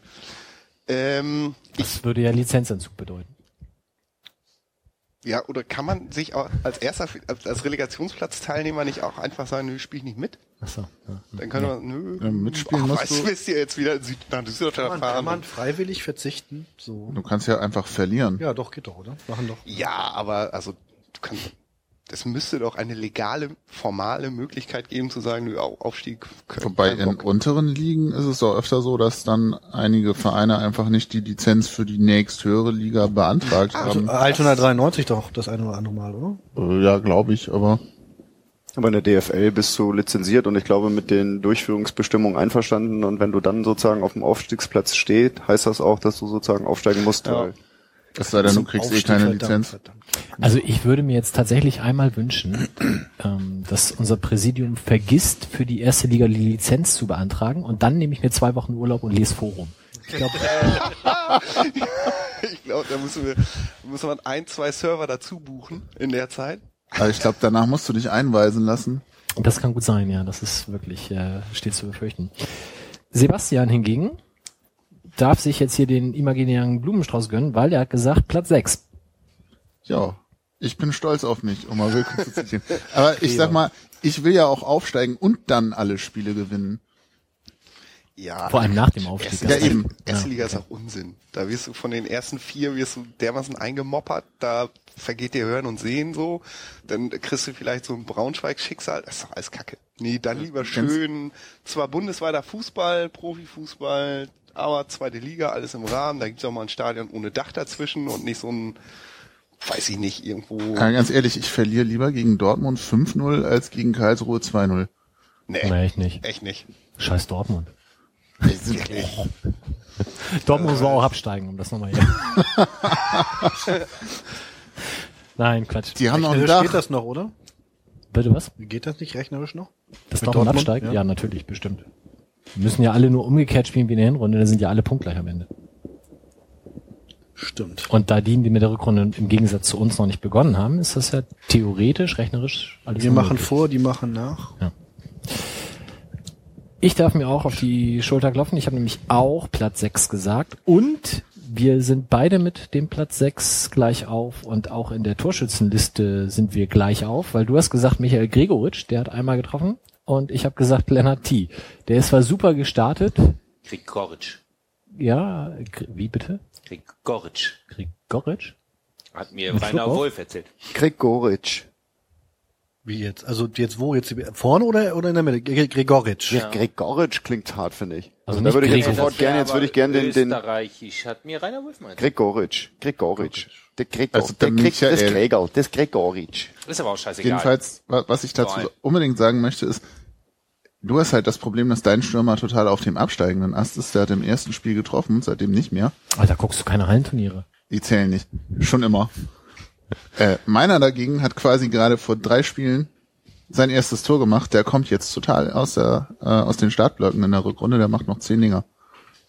Gleiches hofft natürlich auch Christoph von seinem Schützling, der ja Christopher Nöte ins Rennen geschickt hat In und mit. Tabellenplatz 7 ja auch noch durchaus im Rennen liegt. Und wie nahezu jeder Spieler, der beim Kessel Braun-Weißes oder bei den zwei Kesseln Braun-Weißes äh, mitgemacht hat, erfolgte hinterher eine Leistungsexplosion. Also ich fand jetzt wirklich seinen äh, Treffer ausgesprochen bemerkenswert und ich glaube, es werden noch viele Millionen folgen und ihr werdet euch wirklich nochmal bitter, äh, ihr ihr werdet es nochmal bitter bereuen, äh, dass ihr ihn unterschätzt habt. Ey, Für mich war ja sowieso ein Gewinn. Ich hoffe, dass er das in der Rückrunde dann auch endlich bestätigt. Oder noch mehr als er es schon getan hat. Also abseits von den Toren finde ich tatsächlich, dass Christopher Nöte für unsere Mannschaft eine gute Verstärkung ist und äh, freue mich, ihn, zu, ihn spielen zu sehen und so weiter und so fort. Und äh, aber wir wollen jetzt auch nicht zu positiv werden hier, oder? Nee, und um noch ein bisschen was Negatives reinzubringen, ähm, Wolf hat, wenn es denn so bleibt in der Tabelle, weniger Fußball-Sachverstand als Markus Marin. Weil der hat im Sport 1 Sonderheft den Platz 10 getippt, Wolf hingegen Platz 13, Oha, welchen Platz habe ich eigentlich getippt? Platz 7. Oha, na gut. Ja, Aber was hat mich da so optimistisch gemacht? Das weiß ich nicht mehr. Aber auf jeden Fall kann Wolf jetzt natürlich dafür dann rechts überholen, weil er hat als Torschützenkönig Finn Bartels getippt. Tja, das Da ist die, knien wir jetzt natürlich nieder in Ehrfurcht. Nö, Niederknien ist völliger Unsinn. Aber die, der Pessimismus, der bei mir da öfter mal mitschwingt, der es bringt halt eine schlechte Quote in Richtung Tabellenplatz. Glaube ich schon. Und Finn Bartels als Stürmer war und ist gut. Ähm, ganz kurz aus diesem Internet, der Kante fragt, ähm, kann man mittelfristig zweite Liga erfolgreich spielen ohne Finanzprobleme? Was wir denn meinen? Was meinen wir denn? Meinen wir was? Fortuna mein, aber ist wirklich da nur ein mein. Rein, rein zahlenmäßig, glaube ich, ist das jetzt hier tatsächlich schwer zu beurteilen. Aber wenn man erfolgreich zweite Liga, sp- Liga spielt, rechnet sich das ja tatsächlich besser, als wenn man erfolglos zweite Liga spielt. Also erfolgreich hieß ja. ja immer so auch vierter, fünfter Platz wa? rum. Ja, nein, aber da, da gibt's doch auch ähm, Rankings in Sachen Tabelle und wie viele Anteile an diesen Fernsehpot man kriegt und so weiter und so fort. Genau, weil die, die wirken nach. Du wirkst, also wenn du in der ersten Liga gespielt hast, dann hast du nicht nur im Jahr darauf, sondern auch noch, glaube ich, bis drei Jahre nach dem ehemaligen äh, Anwesensein in der ersten Liga ziehst du noch Geld, also hast du noch sozusagen Benefit von deinem Erstligajahr. Ich glaube, es sind sogar die letzten fünf Ja, Jahre, die glaube da mit reingehen. Na gut, dann, ich weiß, das ist einfach so, was ist relevant dann? Also wie ist dann, welcher Anteil ist dann noch sozusagen Bundesliga, ehemals Bundesliga ähm, Benefit? So, und das ist, glaube ich, die, der Hintergrund der Frage, dass du sozusagen eine gewisse Halbwertszeit hast mit einem also mit einem vorderen Etat oder mit einem Etat, der sozusagen eine bestimmte Größenordnung hat, den kannst du ein paar Jahre nach äh, Bundesliga-Abstieg noch halten und dann wird's interessant. Ja, Also wobei, ich denke, gerade Kräuter Fürth zum Beispiel hat es über Jahre vorgemacht, dass das geht. Da sind andere Rahmenbedingungen. Das stimmt. sicherlich andere Ausgabenseiten auch als bei uns. Wir haben uns durch das Stadion sicherlich auch eine ziemliche Hypothek da angelacht.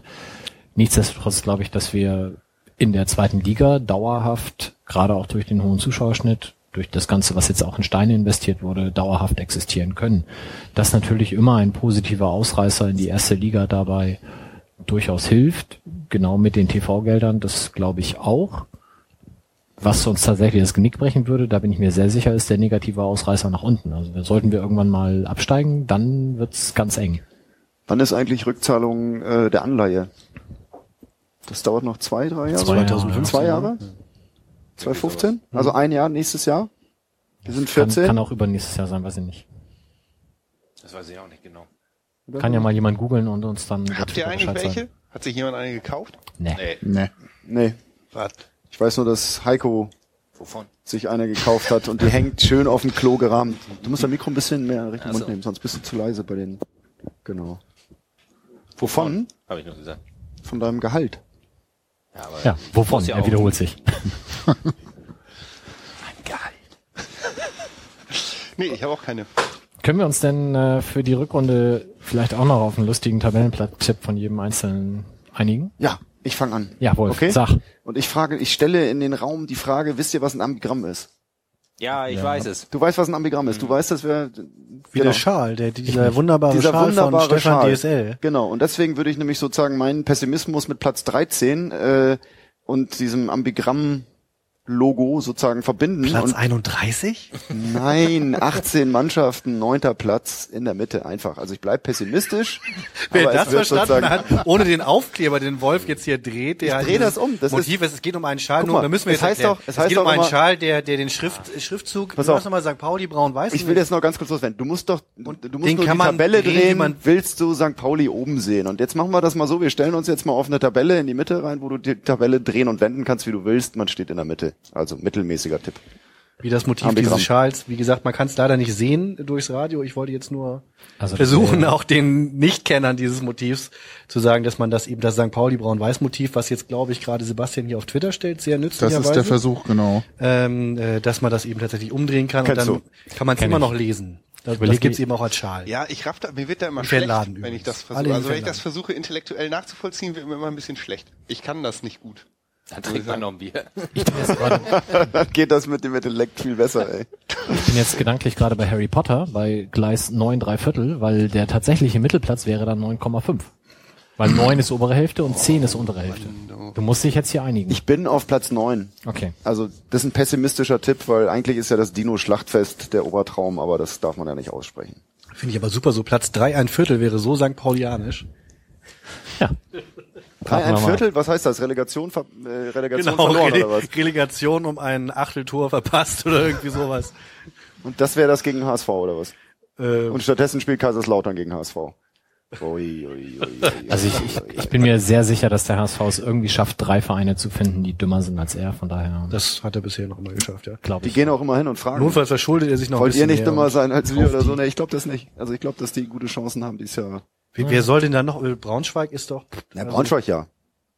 Aber sonst? Also Nürnberg und Freiburg können Freiburg da tatsächlich nochmal kommen. Freiburg und Nürnberg kommen noch. Ja. Und HSV, Werder, Werder ist noch mit in der Verlosung?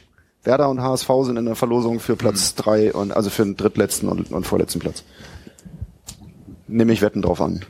Okay. Okay. Werden wir nachher äh, Ich einstellen. kann es mir immer noch nicht vorstellen. Also ich würde tatsächlich Ich kann mir das auch nicht vorstellen. Fünftletzter für die Rauten.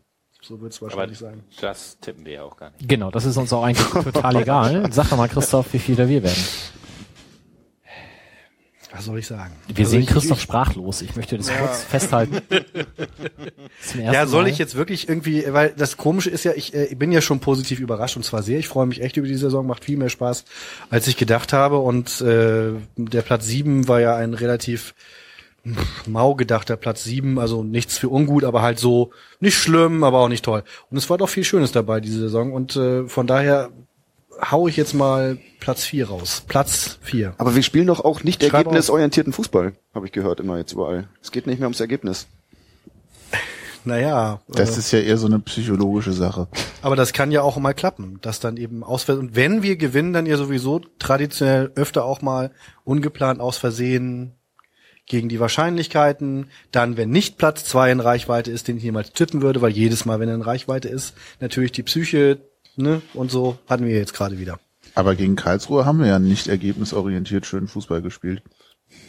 Ja, aber weil bei Tabellenplatz zwei in der Nähe war und man den dann gehabt hätte, war der Sieg natürlich unausweichlich. Äh, der, der, der umgekehrte, invertierte Sieg. Entschuldigung, dieses Umdrehding mit dem Aufkleber, das macht mich jetzt hier auch so ein bisschen, hat mir auch Also so ein ich bin raus. Schnürsenkel im Kopf gemacht. Ja, Sebastian. Irgendwer hat mir auch mal geschrieben, ich soll mich bei Ihnen diesen Podcast mal verständlich ausdrücken. Wäre schön. Kürzere Sätze, ja. Ähm, oh Gott. Das habe ich dir geschrieben. Justus sich extra mit dem zweiten Account im Forum angemeldet. Äh, ja, ich, ich bin mir unsicher. Ähm, ich tippe tatsächlich auch auf sowas wie Platz 4. Andererseits wünsche ich mir tatsächlich Platz 2. Ähm, aber okay, ist ja kein Wunschkonzert. Also sagen wir mal 4. Warum eigentlich nicht? Also es gab Zeiten, da war das hier ein Wunschkonzert. Wir haben gesungen, wir haben getanzt. Was ist aus uns geworden? Alt sind wir geworden. Da möchte ich nicht drüber reden. Genau, wir reden über Kochsendungen und so. Ja. Und, äh, Logen, Logen, Erlebnisse. Habt das ihr doch bestimmt getwittert, was du da kochst. Das ist eine Kochsendung. Also bei mir ist Wunschkonzert und Glaube tatsächlich das gleiche. Also ich tippe jetzt einen Platz drei. Alter. Ach, du willst ja Du auch willst doch nicht die ja- Relegation wieder. Du, ich möchte den Aufstieg sehen. Wir freuen uns schon. Willst du dann eigentlich auch gewinnen? Das habe ich dich schon mal gefragt, ne? Vergiss Das die kommt natürlich sehr auf den Gegner an. Klingt Es jetzt, klingt jetzt ein bisschen bescheuert, aber grundsätzlich wäre es mir egal, weil wenn wir schon bei Wunschkonzert sind, dann steigen wir nächstes Jahr auf. Mhm. Ich weiß aber, dass das nicht geht, dass man das so festlegt. Ich bin nicht blöd. Also wenn es gegen Werder Bremen geht, wenn es gegen Werder Bremen geht, ist Mike, äh, sagt er, zweite Liga ist schön, oder was? Nee, also weiß ich nicht, so ein Verein wie, keine Ahnung, ähm, zum HSV. Beispiel gegen Bayern. da könnte man verlieren. Gegen Dortmund könnte man verlieren. Gegen Wenn wir mal Relegation gegen die Bayern spielen, dann will ich aber wirklich gewinnen. Anderen, ja. Also dann Okay. wirklich doch. Also der, wo ich sage, wir müssen die gewinnen, das ist der HSV, klar. Also gegen die die Relegation verlieren, das wäre gleichbedeutend wie bei Ultras, die sie die Fahne klauen lassen. Also ich bin mir nicht sicher, ob sie auflösen. antreten würden. Ich bin mir wirklich nicht sicher. Okay. Ähm, gegen alle anderen Vereine würde ich schon gerne gewinnen, aber die Welt bricht nicht zusammen, wenn es nicht so ist. Da Kaiserslautern in der zweiten Liga spielt. Gegen die würde ich auch auf jeden Fall gewinnen wollen und gegen 60. Braunschweig.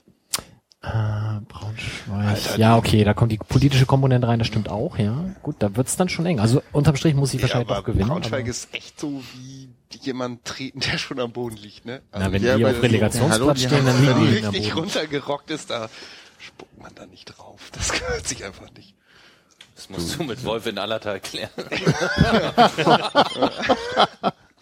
Wir mal. Schönes Ackermatch bei Aber sag mal, Justus, war Allertal nicht auch die Raststätte, wo der eine Bus, der nicht zum Spiel kam, Ja. Fußball gucken sollte und dann hatten die doch keinen Sky? Aber war auf die andere Seite, weil war ja Rückfahrt. Ja, aber Allertal halt. Wilko. Ich glaube, ich bleib bei fünf. Das kann ich sogar begründen, weil wir werden die ganze Zeit um den Relegationsplatz mitspielen und dann in den letzten beiden Spielen verkacken. Und deswegen wird's der fünfte. So sei es. In den letzten beiden heißt unter anderem das Heimspiel gegen Aue. Das ist natürlich tatsächlich Ja, historisch gewachsen sehr gut möglich, weil gegen die verkacken wir ja immer. Außer jetzt gerade vor kurzem.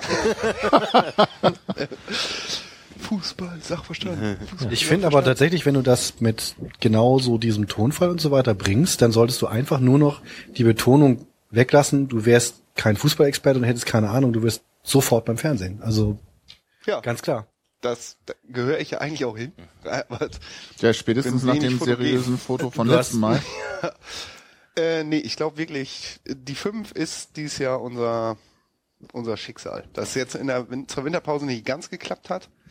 Äh, Aber es ist ja auch ein bisschen wettbewerbsverzerrt, wegen der, die Winterpause ist ja keine echte Winterpause, also ist ja keine Halbzeit der Liga. Sondern wir hatten ja schon zwei Spiele, das ist ja keine echte, ist ja nicht so wie früher. Aber waren wir nicht Vierter vor der Rückrunde? Also Ende Hinrunde waren wir doch Vierter, oder? Hm? Glaube ich auch. Kannst du mal sehen, ich sag Es geht Fünfter. wieder ab, Das- ja. Ja, da warst du aber genauso weit vorbei wie jetzt auch. Ja, aber immerhin noch nah dran. Näher dran als Markus Marin und Wolf zusammen.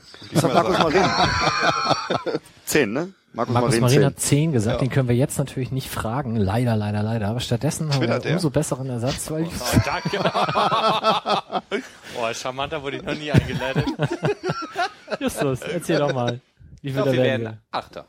Achter, jetzt muss ich mal ganz schnell rechnen. Das sind zusammen 33 durch 6. Also das ist ja so eine guter Sechster ja, Platz, ne? Fünfter, Fünfter, Sechster. Sechster so. Und auch nur rausgerissen, weil Wolf bei seiner 9 und Justus bei der 8 bleibt. Na ja, gut. Wir werden das am Ende kontrollieren, kochenderweise Ja, bei der WM. ist ja jetzt in der Welt. Bei der GAS. Wollen wir mal genau überlegen, ob ich euch da einlade. Das ist, ist mir immer zu unübersichtlich. Videopodcast, wie gesagt. So, dann lass uns doch nochmal ganz kurz sprechen. Wir haben einen neuen Trainer, der ist ja nun nicht mehr ganz so neu, aber er ist neu als Cheftrainer. Gibt's da irgendwas zu, zu sagen? Finden wir das gut, finden wir das schlecht? Hat da irgendjemand eine Meinung zu? Sebastian meldet sich. Fang doch mal an. Genau, ich melde mich. Ähm, über den Wechsel haben wir seinerzeit ja schon ausgiebig gesprochen und auch, äh, ich glaube, alle erstmal etwas verwundert reagiert. Die äh, drei Spiele waren es? Drei Spiele unter ihm? Vier? Also die Spiele unter ihm fand ich tatsächlich weitgehend ganz gut anzuschauen. Es ist auf jeden Fall so, dass ich den Eindruck habe, es ist eine Entwicklung in der Truppe. Ob die jetzt durch, durch den neuen Trainer oder noch durch Fronzek initiiert kam, mag ich von außen nicht beurteilen, aber bisher bin ich ganz glücklich.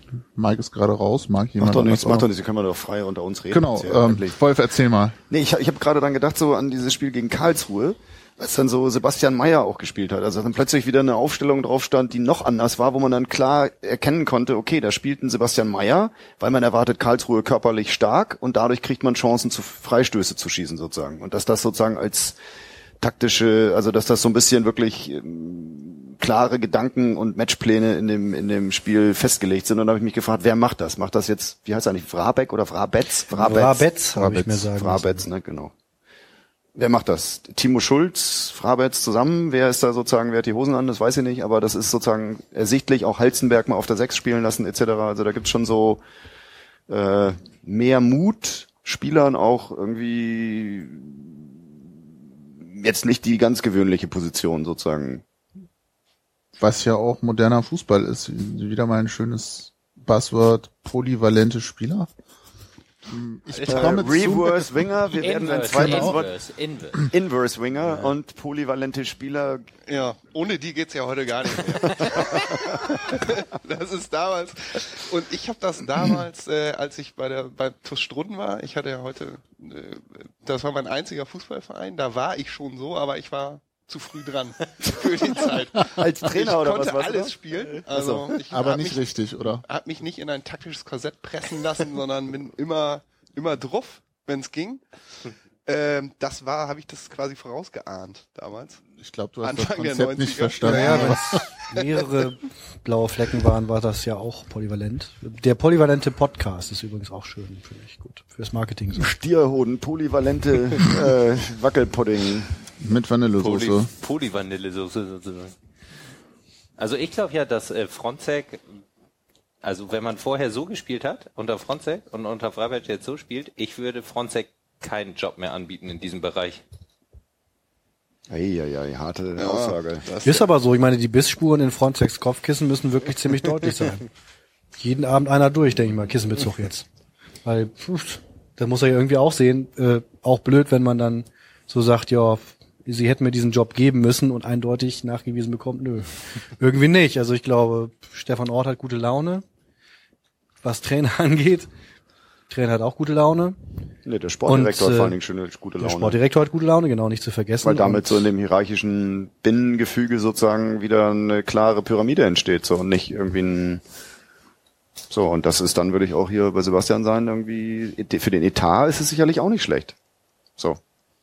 Also da ist garantiert, wird da, Wenn man jetzt zwei Cheftrainer bezahlt, oder? nee, Nee, aber, eben nicht. aber du hast ja einen gehabt, der jetzt irgendwie, für den du dann drei haben könntest oder zwei oder so. Aber der wird ja wahrscheinlich noch bezahlt. Aber ab Sommer hast du nur noch einen und der ist dann im Zweifel günstiger als der vorher. Das ist wahrscheinlich so, oder? Das ist mit Sicherheit so.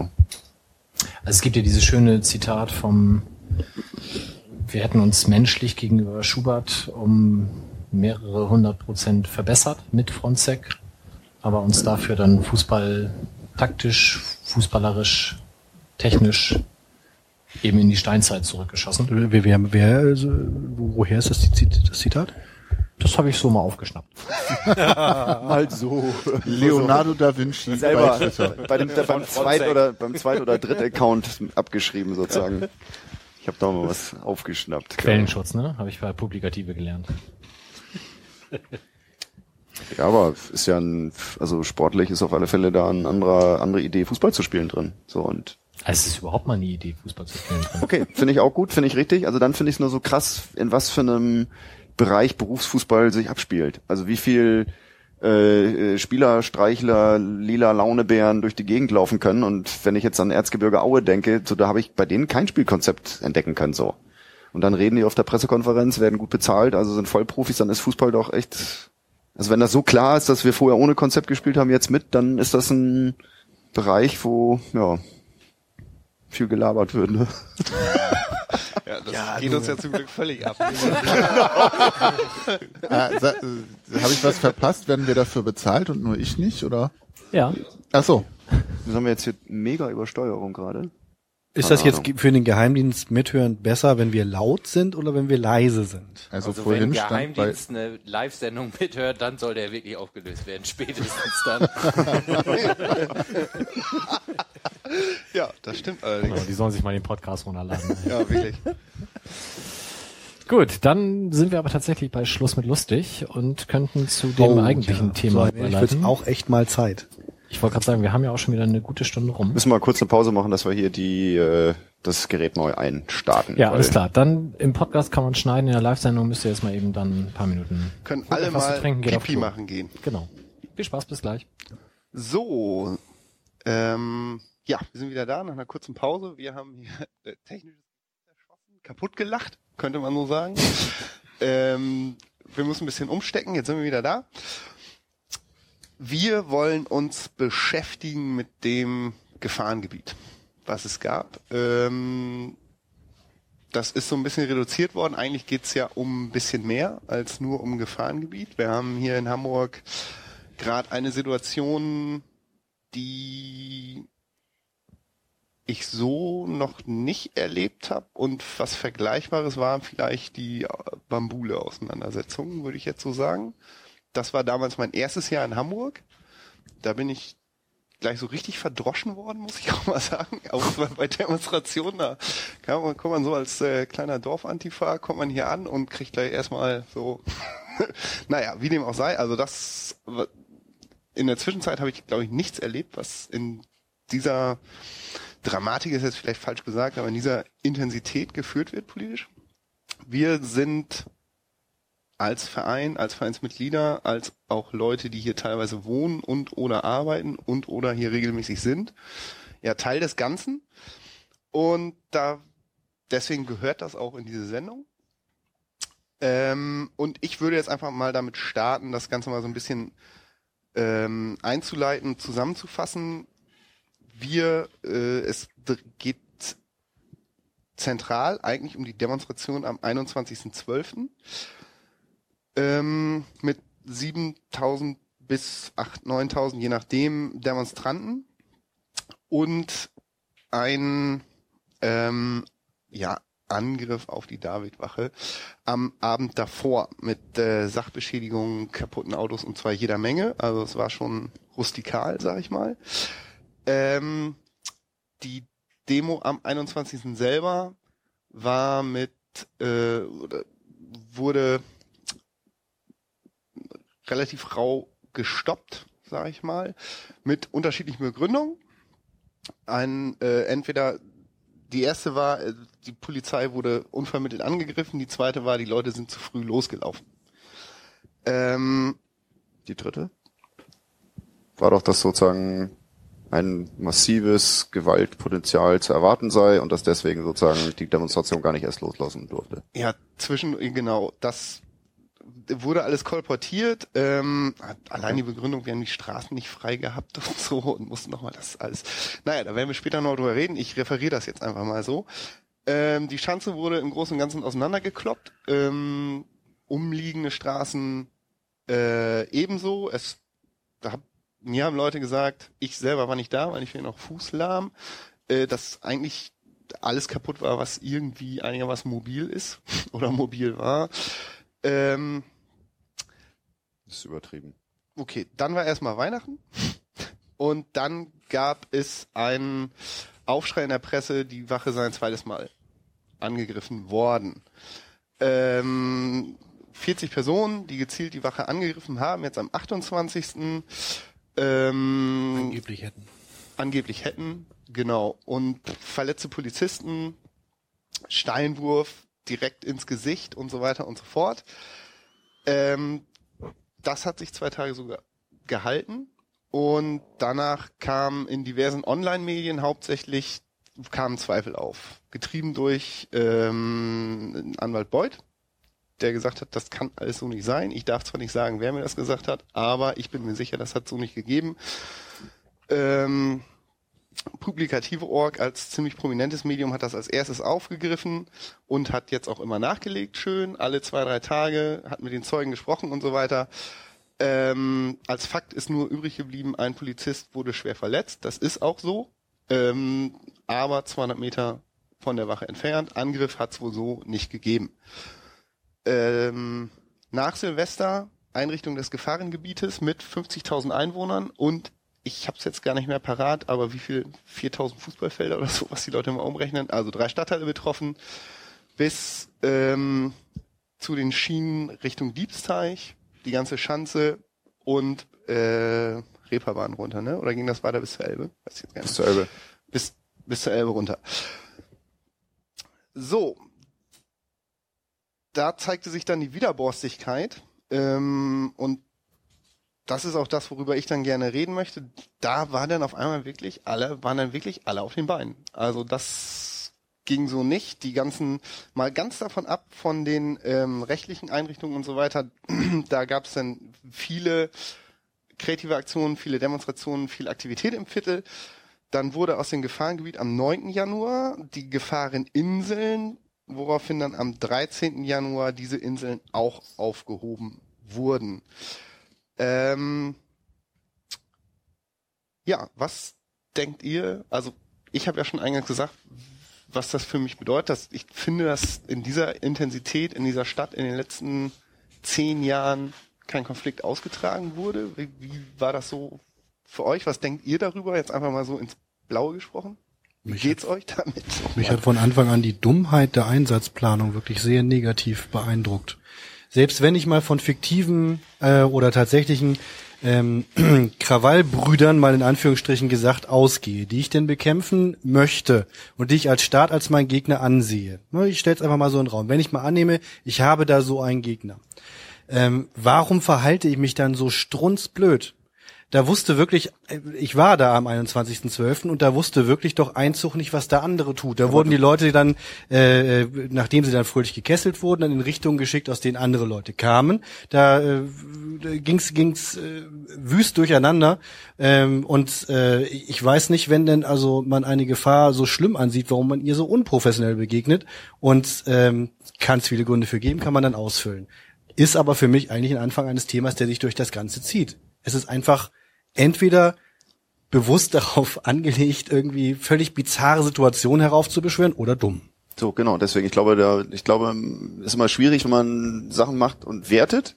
Also ich war auch da auf der Demo, sozusagen, habe vom Saal 2 gestanden und habe gesehen, wie sich so der sogenannte schwarze Block formiert und habe das so ein bisschen mit altväterlichem Anachronismus irgendwie mir da zu Gemüte geführt, wie dann immer die Lederhandschuhe hochging und immer drei Finger, zwei Finger, ein Finger, bis der nächste, der, nächste Gruppe sozusagen einsortiert wurde und so. Das war martialisch anzusehen und ja, also die Fähnchen waren auch lustig, diese Antifa-Fähnchen, die kleiner waren als Eckfahnen, aber die, die Stiele, an denen die befestigt waren, die waren sozusagen wirklich dreifache Besenstiel-Dicke, so irgendwie. Winkelemente. Winkelement, ja, ich weiß nicht, wie man damit winken möchte, aber das ist schon klar, dass das da irgendwie, ja, als, als kleines äh, Äquivalent zum Tonfa irgendwie vielleicht möglicherweise auch gedacht sein könnte. Ist auch egal. Auf alle Fälle war dann klar, dass dann irgendwann die Demo da losrannte und losging und es gab vorher tierisch viel auch schon ja, Feuerwerkseinsatz, also Silvesterknaller und es rumste an allen Ecken ein bisschen so. Aber das hatte so ein bisschen was Muckeliges, so fand ich. Also ich fand es irgendwie so eine, ich fand das äh, auch zu, zu dem im Vorfeld äh, annoncierten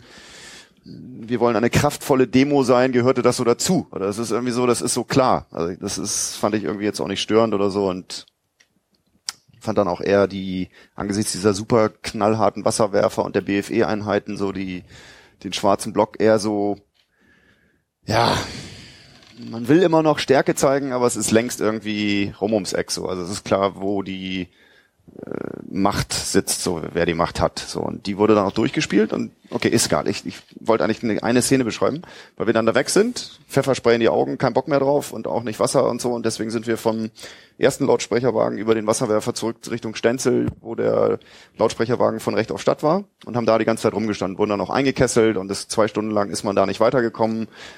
Es wurde versucht, eine neue Demonstration anzumelden. Einsatzleitung hat sich da nicht blicken lassen oder es hat auf alle Fälle nicht zu einem zu einer neuen Anmeldung einer neuen Demonstration geführt. Daraufhin musste sich die Demonstration auflösen. Nachdem dann sozusagen 12, 15 Minuten vergangen waren, sind wir dann über die Lerchenstraße hoch und also über die Lerchenstraße und wollten über die Stresemannstraße weitergehen. Beziehungsweise habe ich dann erst gesehen, also die, die Lippmannstraße rechts, wo ich auch wohne, sozusagen, da waren sämtliche, da waren Tausende von Leuten, die sich da durch da durchströmten. Und ich habe dann gesagt, okay, Lerchenstraße geht keiner hoch, weil da stehen genau zwölf behelmte Polizisten. Container da, Bauzäune da, alles da. Dann habe ich gedacht, okay, da geht keiner lang. Ich, versuche da durchzukommen oder gehe da mal hin und möchte sagen, ich möchte gerne das Demonstrationsgebiet verlassen. Dann waren da irgendwie sechselnde, also mit sächsischem Akzent, 20-jährige Polizisten, auch keine BFEler, sondern halt Eier, also hier weißbehelmte, Rundhelm tragende. Ja. Eierköppe, sagt man, oder nicht, oder? Ja, Okay, auf alle Fälle. Und dann habe ich ihn gefragt, sollen wir denn dieses Demonstrationsgebiet jetzt über die Juliusstraße verlassen? Weiß ich nicht, oder so. Dann waren die waren am Zittern, die hatten Angst. Die hatten richtig Angst. So. Und die wussten nicht, wo rechts, wie rechts die Straße neben ihnen heißt, wie die Straße hinter ihnen heißt und wie sonst was heißt. Und das sind zwölf Leute, die da tausende von Leuten da, daran hindern sollen, Richtung Lerchenwache weiterzukommen. Und da finde ich, das, da finde ich mit Dummheit ist das, äh, die taten mir echt leid. Die taten mir leid, die Typen. Ich habe über die Einsatzplanung gesprochen Ja, okay. ähm, und äh, möchte da auch immer grundsätzlich einen ziemlichen Unterschied machen, weil Mhm. ganz ehrlich gesagt, die Beamten, die den Scheiß vor Ort dann ausbaden müssen, die tun mir oft leid. Und das war klar, die ich, sollten geopfert Und werde werden, ich auch nicht pauschal verurteilen. Ähm, gibt natürlich eine Mischung dabei. Da sind Leute dabei, die freuen sich dann vielleicht auch jemand in die Fresse zu hauen, aber auch ganz viele Leute dabei, die wollen ihren Dienst einigermaßen vernünftig machen. Ähm, ich bin dann irgendwann aus dem Kessel in der Juliusstraße auch rausgekommen, weil meine Frau halt diverse Beamte angesprochen hat und irgendwann, die hatten auch alle völlig unterschiedliche Ansagen. Von kategorisch geht gar nicht. Da wurden also auch wirklich ältere Anwohnerinnen mit Plastiktüten vom Einkauf nicht durchgelassen, die sichtlich also nun wirklich echt nichts zu demonstrieren hatten da, da wohl. Ähm, also von geht gar nicht bis zu geht schon ähm, und dem Mittelweg, ihr dürft schon raus, aber nur, wenn ihr euch gründlich filzen lässt, gab es dann zeitweilig alles. Und die haben dann wirklich alles durchsucht. Meine Frau stand auf Socken da, ich durfte mein Kleingeld rausholen und so weiter und so fort. Aber gut, wir waren dann irgendwann draußen und weil man nicht absehen konnte, ob das jetzt noch bis acht, bis zehn, bis zwölf, keine Ahnung, wie lange der Kessel gehen sollte, hat ja keiner was gesagt. Auf Anfrage hieß es dann, ja, dann fragen Sie doch den Polizeipräsidenten. Ähm, äh, haben wir diese Möglichkeit dann eben auch genutzt, äh, in der Hoffnung, dass andere dann auch noch rausgelassen äh, werden. Das wurde dann ja Gott sei Dank äh, nicht allzu spät, nachdem wir da, da rauskamen, dann auch generell äh, geöffnet.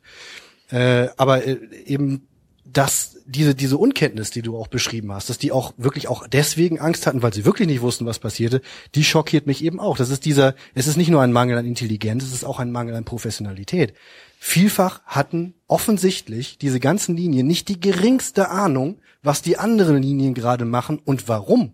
Da gab es also offenbar überhaupt keiner, der, der so eine so eine Zentralintelligenz, selbst wenn sie böse sei, ich glaube, die war da zeitweise echt echt Nee, abwesend. glaub, die hatten Ding keinen ist, Schimmer. Das sollte, es sollte knallen, es sollte vor der Flora knallen, es sollte auf dem Schulterblatt sollte es knallen und es sollten irgendwie Bullen überrannt werden, irgendwie, wenn die da zu zwölf stehen und da du hast tausend Leute hinter dir, die, die Demo ist seit zwölf Minuten, 15 Minuten ist sie aufgelöst und die wissen nichts. Also ich kann es mir nicht erzählen, dass nicht in äh, Polizeikreisen, die alle in Demonstrationsgebiet sind, da irgendwer ein Funkgerät an der Hand hat. Und dass Ja, man dann sagt, jetzt bitte alles auflösen.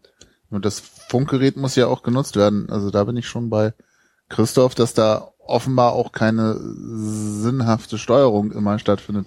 Ob Okay. es nur knallen sollte oder nicht, ähm, beziehungsweise das kann ich mir schon auch vorstellen.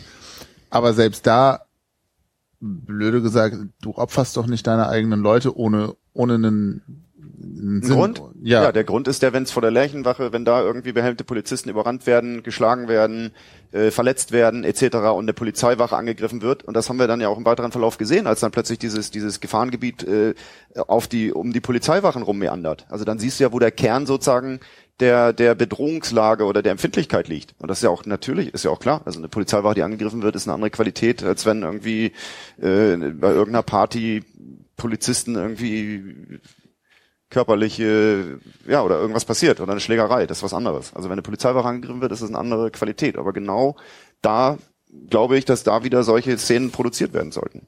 So. Und das macht man, indem man dann einfach mal die Magdeburger, weiß ja nicht, wo die herkamen, ich habe dummerweise nicht gefragt, dass man die einfach mal ein bisschen länger stehen lässt so und alle haben jetzt zwei Stunden im Kessel gestanden und jetzt willst du auch mal ein bisschen raus. So, und dann stehen da noch ein paar Bürschchen und wissen nicht mal, wie rechts neben in die Straße heißt. Also, weiß ich nicht.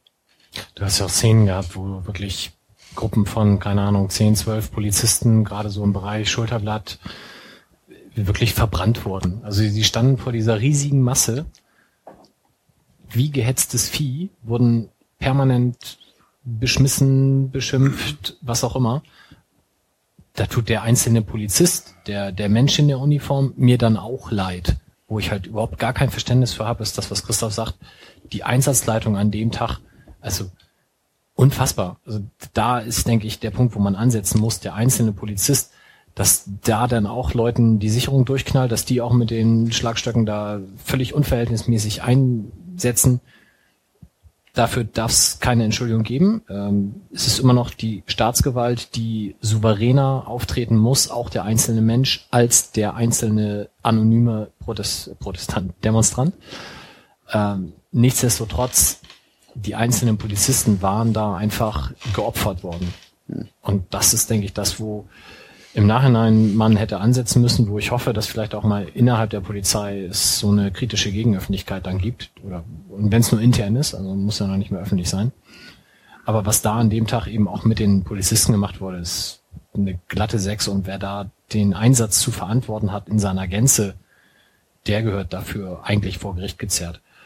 Dass das da an dem Tag knallen musste, alleine schon, weil man so viele Polizisten vor Ort hatte, um das im Nachhinein auch rechtfertigen zu können, was man da aus ganz Deutschland angekarrt hat. Da bin ich total sicher, dass dem so ist. Also wenn da das alles friedlich geblieben wäre an dem Tag, das wäre nicht im Sinne der Polizei gewesen. Obwohl, dann sagt die Polizei, also das ist doch immer, die kommen ja immer fein raus irgendwie. Also es ist ja relativ einfach. Es ist nur so sicher geblieben, weil so viele Polizisten da waren. Ist auch irgendwie Auch, auch, ne? eine gängige Formulierung. Ja. Also das kann man sich ja schön, muss man sich ja noch nicht mehr hinbiegen. Manchmal stimmt's ja sicherlich auch, aber ähm, also so so wäre man auch aus der Sache herausgekommen. Ja, aber ich glaube, das tat tatsächlich an dem Tag dann, hat es taktisch nicht ins Konzept Jo. gepasst. So. Das kann gut sein, aber man hätte auch anders aus der Sache rausgehen können, obwohl so viele Polizisten da waren. Spannend wäre ja mal die Frage, wie dann der ganze Diskurs sich entwickelt hätte, wenn dann nicht diese Übereskalation in Form der Gefahrengebiete herbeigeführt worden war. Also das war ja so, der gemeine Bürger war sich ja doch sehr sicher, dass mindestens 4.700, wenn nicht 47.000 äh, Krawallbrüder mit äh, Wackerstein in der Größe von Medizinbällen werfend da rumstanden in der Schanze. Das war ja so ein bisschen, so hatte ich zeitweilig den Eindruck, irgendwie stadtweit die Meinung, bis auf die paar Leute, die dann da waren und die paar Leute, die dann Leute gut kannten, die da waren. Ähm, und dann wurde eben dann ne, eindeutig sowas von überzogen, dass selbst äh, Otto Normalbürger, glaube ich, dann einsehen musste, äh, ja, es wird mir dann zu unpraktisch und ist doch unter Umständen ein bisschen überreagiert. Aber hast du das Gefühl, dass nach der Demo selbst, also für mich, ich hatte zum ersten Mal nach der Demo so eine Art mh, verhältnismäßig gutes Gefühl, dass es eine einigermaßen sachliche, differenzierte Diskussion auch in den Medien gibt, die auch die Einsatzleitung der Polizei an dem Tag deutlich hinterfragt haben, also auch in überregionalen Medien. Hat aber gedauert. Hat aber wirklich hat gedauert, Die nachdem- Frankfurter Rundschau zum Beispiel war tatsächlich relativ früh dabei. Die Taz war auch früh dabei. Die Süddeutsche Zeitung wusste erstmal nicht so richtig Bescheid und kam dann so ein bisschen in die Gänge.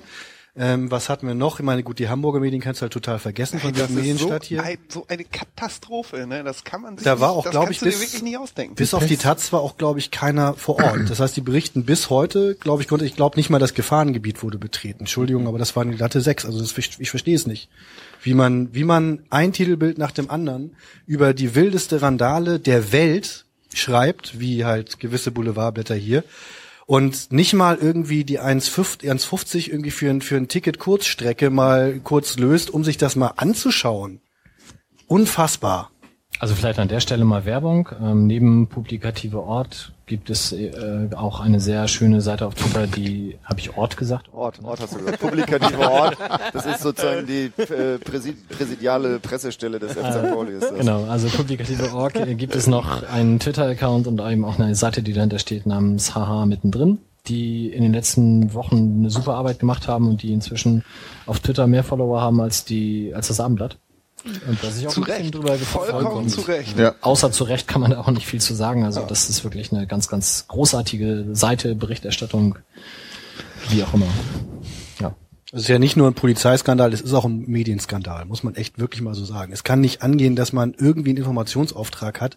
Äh, Wir kennen es natürlich von vielen, vielen angeblichen Fußball-Gewaltexzessen, die so dann ja nun wahrhaftig nicht gewesen sind, wenn man den Augenzeugen kennt.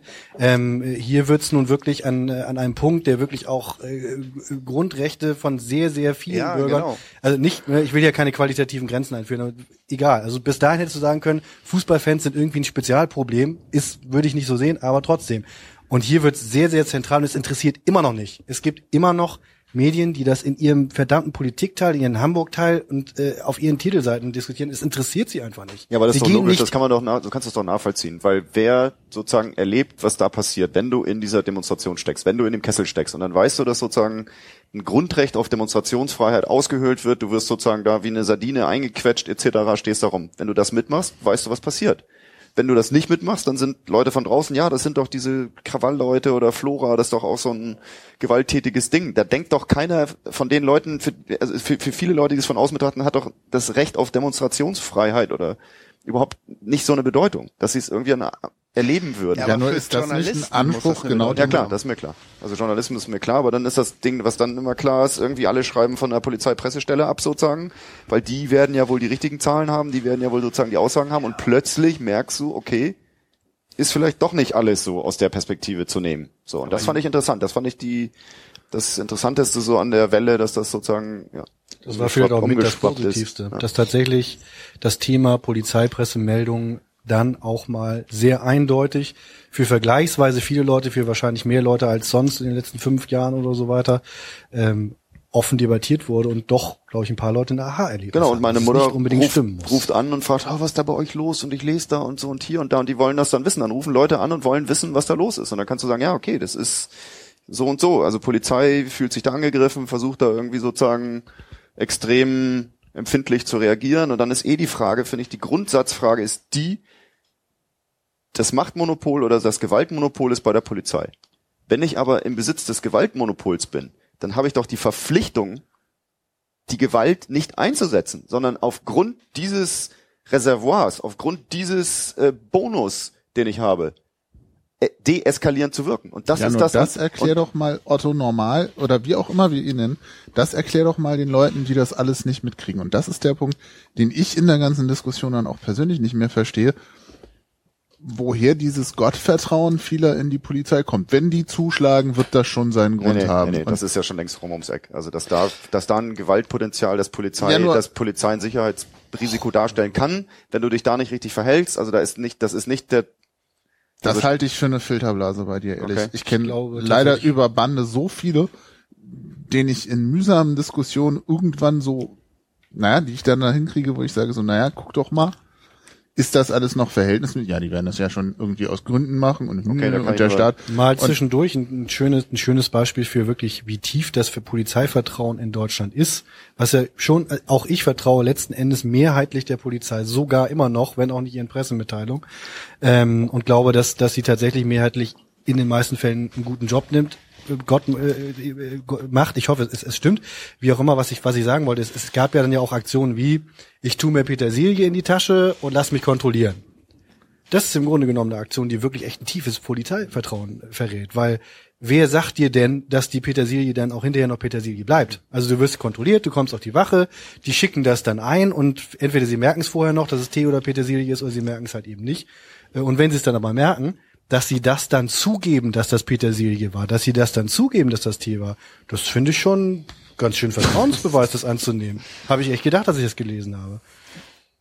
Also ich finde auch nochmal ganz spannend, was Wilko sagte, jetzt komme ich auf einen anderen Trichter, ist, dass eigentlich die Hamburger Presse so katastrophal reagiert, während die überregionale Presse vielleicht mit Anlaufschwierigkeiten, wie du gerade sagst, Christoph, aber immerhin irgendwann doch einen deutlich anderen Ton angeschlagen hat. Das Abendblatt ist inzwischen, glaube ich, heute war das auch mit einer ganz okayen ganz okayen Bericht, so äh, irgendwie läuft hier immer das gleiche Theater ab, wo ja so alle so ein bisschen das Fett wegkriegen oder auch den Spiegel vorgehalten, das fand ich noch ganz okay. Aber also irgendwie die Mopo mit ihrer Sch Schlagzeile mit mal wieder dem Rostock-Bild, nur mit einem anderen Ausschnitt und so, das ist ja alles, oh Alter, das ist ja so billig, das ist ja irgendwie Dass die sich nicht schämen. Also ne, Ja, aber ich meine, was erwartest du? Das ist billig Boulevard. Ja, das das ist, ist, ja auch okay, aber wieso gibt's keinen Gegen? Also Boulevard ist okay, meinetwegen soll er auch bedient werden, aber es gibt in der zweitgrößten Stadt Deutschlands irgendwie kein kein Gegenpol, wo man sagt, ey, das ist echt die Zeitung, der ich irgendwie mit einem guten Hamburg-Teil, die ich kaufe, die ich abonniere oder was weiß ich. Es ist Marktlücke. halt- Aber das Problem hast Ja, du in Hamburg doch schon ganz lange. ja, ja, klar, ist nichts Neues. Äh, wird einem bei sowas aber nur wieder bewusst. Also vielleicht können wir diese Mopo-Titelseite ja nochmal ganz kurz aufgreifen, weil sie tatsächlich auch dann äh, im Endeffekt was Gutes hatte, weil sie hat unserem Verein, wie ich finde, einen Elfmeter ohne Torwart beschert. Äh, für die, die das nicht so ganz mitbekommen haben, es gab also eine Titelseite, wo eben besagtes Foto aus Rostock. Wie sieht das aus? Was ist da drauf? Was war drauf? Ich hab's nicht gesehen. Da, äh, also Der brennende Bengalo damals nach dem 1 zu 0 gegen Rostock ist das Ding gezündet worden, richtig? Also im Gästeblock vorletztes in. Rostock wurde gezündelt. Das ist ja auch nicht äh, ver verwerflich schon für viele, aber für uns halt in dem Moment vielleicht nicht gewesen. Auf jeden Fall wurde dieses Foto gezeigt mit zwei Vermummten Auf dem Zaun so. auf dem Zaun und dazu halt das Zitat dieses Verfassungsschützers, also er steht oben drüber und dann äh, Verfassungsschützer Hamburg sagt, Doppelpunkt, es waren St. Pauli Hooligans, Angriff auf die Davidwache. So, und das ist dann, Und im Interview sagt er es noch nicht mal. genau, also im Interview, Genau, und Eleganzpunkte deswegen eben auch, weil da steht, es waren St. Pauli-Hooligans, was, wenn überhaupt, der Verfassungsschutzfritze gesagt hätte, so stand es ja drüber, und das dann aber wieder ohne Anführungszeichen, was, wie man dann hinterher feststellte, daran lag, dass er es ja auch wirklich nicht gesagt hat. Ja, kannst du dir eigentlich wirklich nie ausdenken. Ich hab ohne Wenn das Scheiß- bei der Mopo ist, kannst du dir das nicht ausdenken. Es, es gibt eine relativ wirkungslose, aber dennoch existente Instanz, das ist der Deutsche Presserat. Da kann man sich beschweren, wenn Zeitungen Scheiße bauen. Niggemeier das hat da, hab glaub ich denn mal-. Ich habe es einfach mal gemacht und äh, ich habe mal die Statuten dann durchgeschaut, gegen was das dieses eine Titelbild alles verstieß. Und es waren, glaube ich, sechs oder sieben. Und das habe ich dann einfach mal dahin geschickt.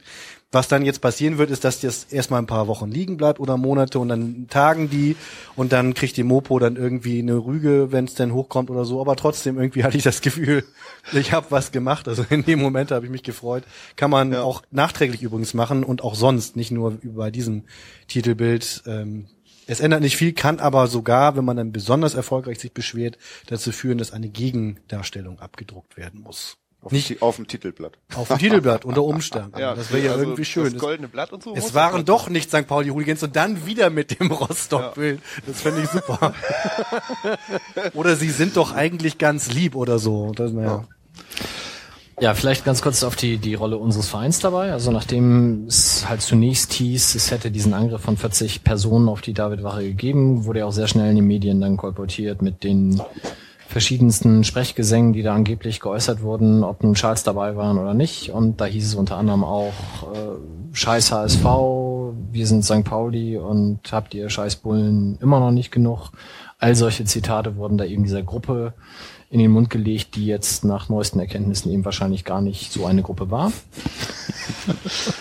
Und während direkt nach dem Angriff habe ich eigentlich gewartet, was wird der Verein jetzt wohl tun? Das ist ja immer so ein bisschen gespannte, fast schon ängstliche Erwartungshaltung. Oh Gott, oh Gott, in der Vergangenheit hat, hat man da ja auch oft dann zusammenzucken müssen, als man dann die Stellungnahme des Vereins dann gelesen hat. Hier war es jetzt so, dass ich zwei Tage später ein Statement von Christoph Pieper, unserem Pressesprecher, dann gelesen habe, der sinngemäß sagte, der Polizei liegt da auch nichts Konkretes vor. Sie konnte uns da auch nicht sagen, ob das jetzt wirklich so war. Dementsprechend können wir da auch nichts zu sagen. So, das war dann auch schon so ziemlich alles. Das fand ich schon mal sehr gut. Dann war tagelang Stille, obwohl jeder populistische Vollhonk in Hamburg irgendwie meinte, sich äußern zu müssen und zu sagen, dass der FC St. Pauli doch jetzt wohl bitte auch endlich mal was sagen muss. Alter, wer das sind schlimme Leute, nur wenn es diese Facebook-Hais, ne?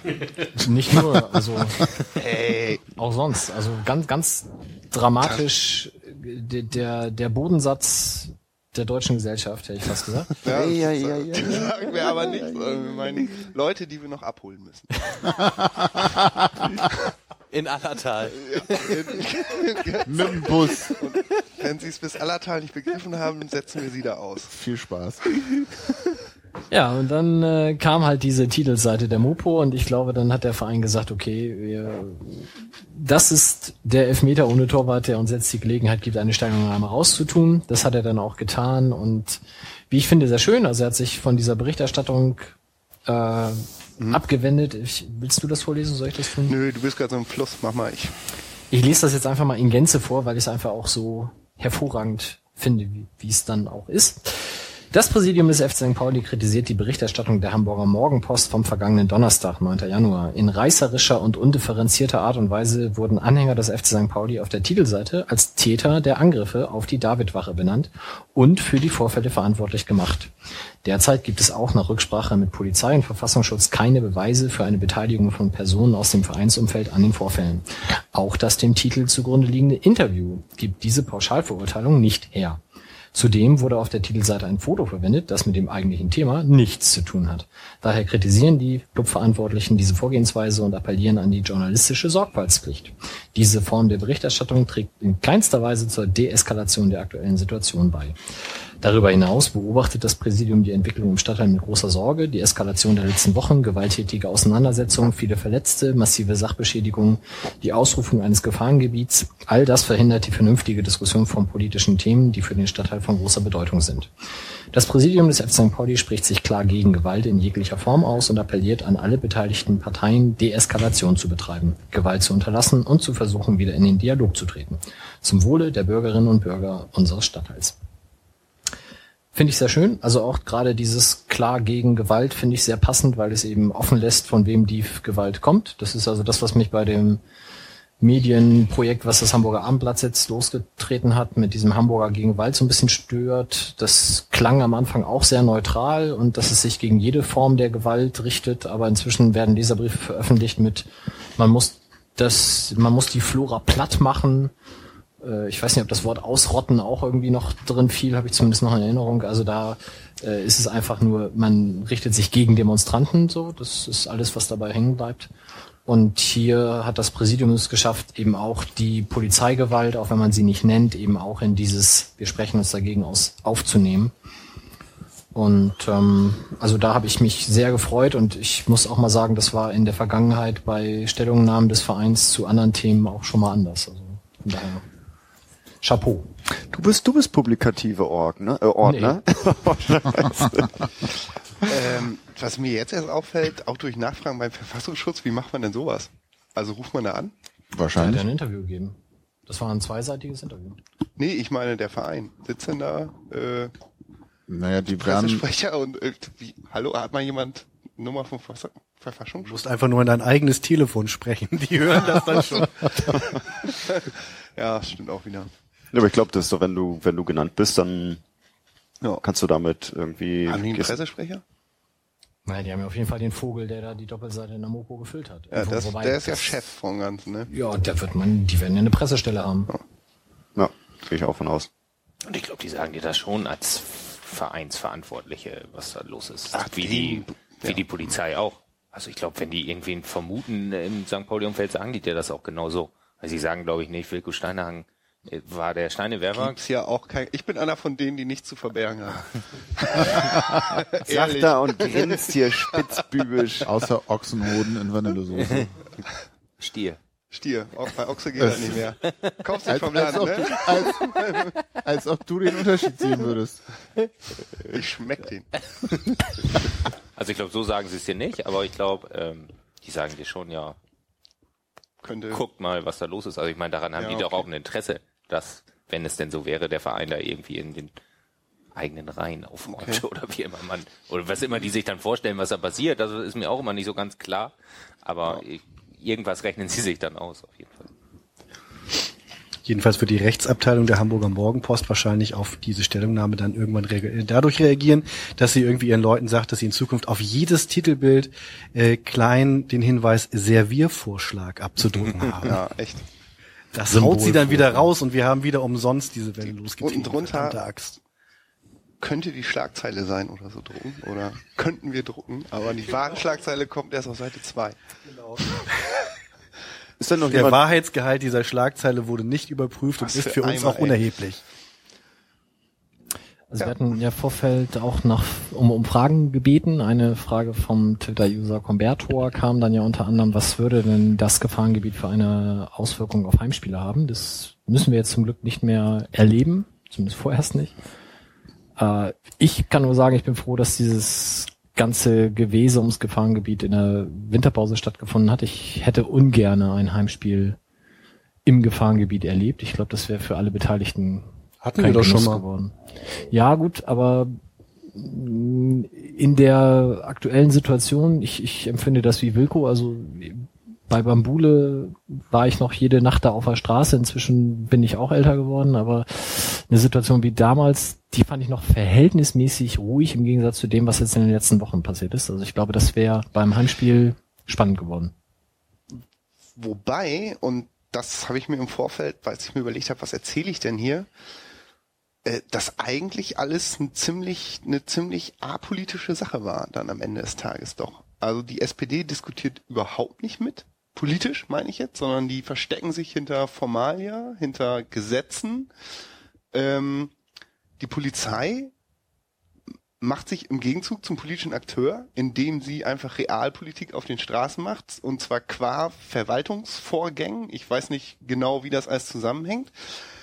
Ähm, und so kreativ und so lustig die Polizei verarsche, weil es war ja letztendlich nicht mehr. Also ich war wirklich überzeugt, dass sich Leute abends in Schlaf geweint haben, die hier im Viertel Dienst tun mussten, weil sich jeder seinen Fix und Foxy Comic-Heft in seinen Rucksack getan hat und sein Oregano und sein Spielzeug und so und dann da schwarz vermummt durchs Viertel gezogen ist, nur in der Hoffnung, die 15 Punkte zu kriegen für einen Platzverweis bei dem Facebook-Spiel, was ist eine reine Weltidee, fand ich zuerst, ne? Aber im Großen und Ganzen ist das eine gefährlich apolitische Sache gewesen unterm Strich. Also, Wobei ich da finde, dass du in dem Moment gar nicht richtig politisch agieren kannst als Betroffener. Ich finde da dieses ja, äh, ironische damit umgehen entschärft das Ganze ja auch für, für die ähm, Bewohner, für die Teilnehmer, wie auch immer. Ähm, das fand ich schon einen richtigen und sinnvollen Weg und es Ja. zeigt halt auch so ein Stück weit so, hallo, dieses ganze Thema Gewaltbereitschaft ist so dermaßen absurd.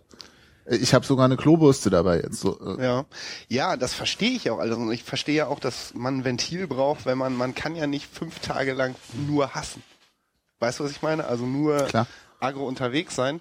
Trotzdem ist ja am Ende nichts gelöst von dem, weswegen, äh, ähm, weswegen man da äh, auf die Straße gegangen ist, oder wo, weswegen zumindest die Bewohner auf die Straße gegangen sind. So, dass ähm, dass am 21.12. auch eine Machtdemonstration, eine beidseitige Machtdemonstration war, äh, gehört zur Politik, finde ich, dazu. Dass also eine Demonstration ist ja ziviler Krieg, mehr oder weniger. Also man zeigt die Masse, die man hat. Also man mobilisiert und so Krieg weiter ist und so zu fort. viel gesagt, finde ich. Ja, äh, aber Weil das ist es eben genau nicht. Das ja, war's. auch. ja, genau. Also zivil, deswegen zivil und so, äh, aber ähm, gelöst ist am Ende nichts. Die einzigen, die fordern, das politisch zu lösen, ist die Opposition. Lass uns Die doch hat mal auch nicht ziviler Krieg Dingen, und ist ziviler das? Ungehorsam. Also Ja, der das. Ungehorsam und auch eine Widerstand, einen Widerstand zeigen, ist total genau das Richtige. Weil wenn du ziviler Krieg sagst, dann hast du genau das Argument, mit der der- die Polizei sozusagen auch sagt, ey, da muss man gegenhalten, das ist Krieg, die machen Krieg. Und ich glaube, da Ich- müssen wir echt Trennschärfe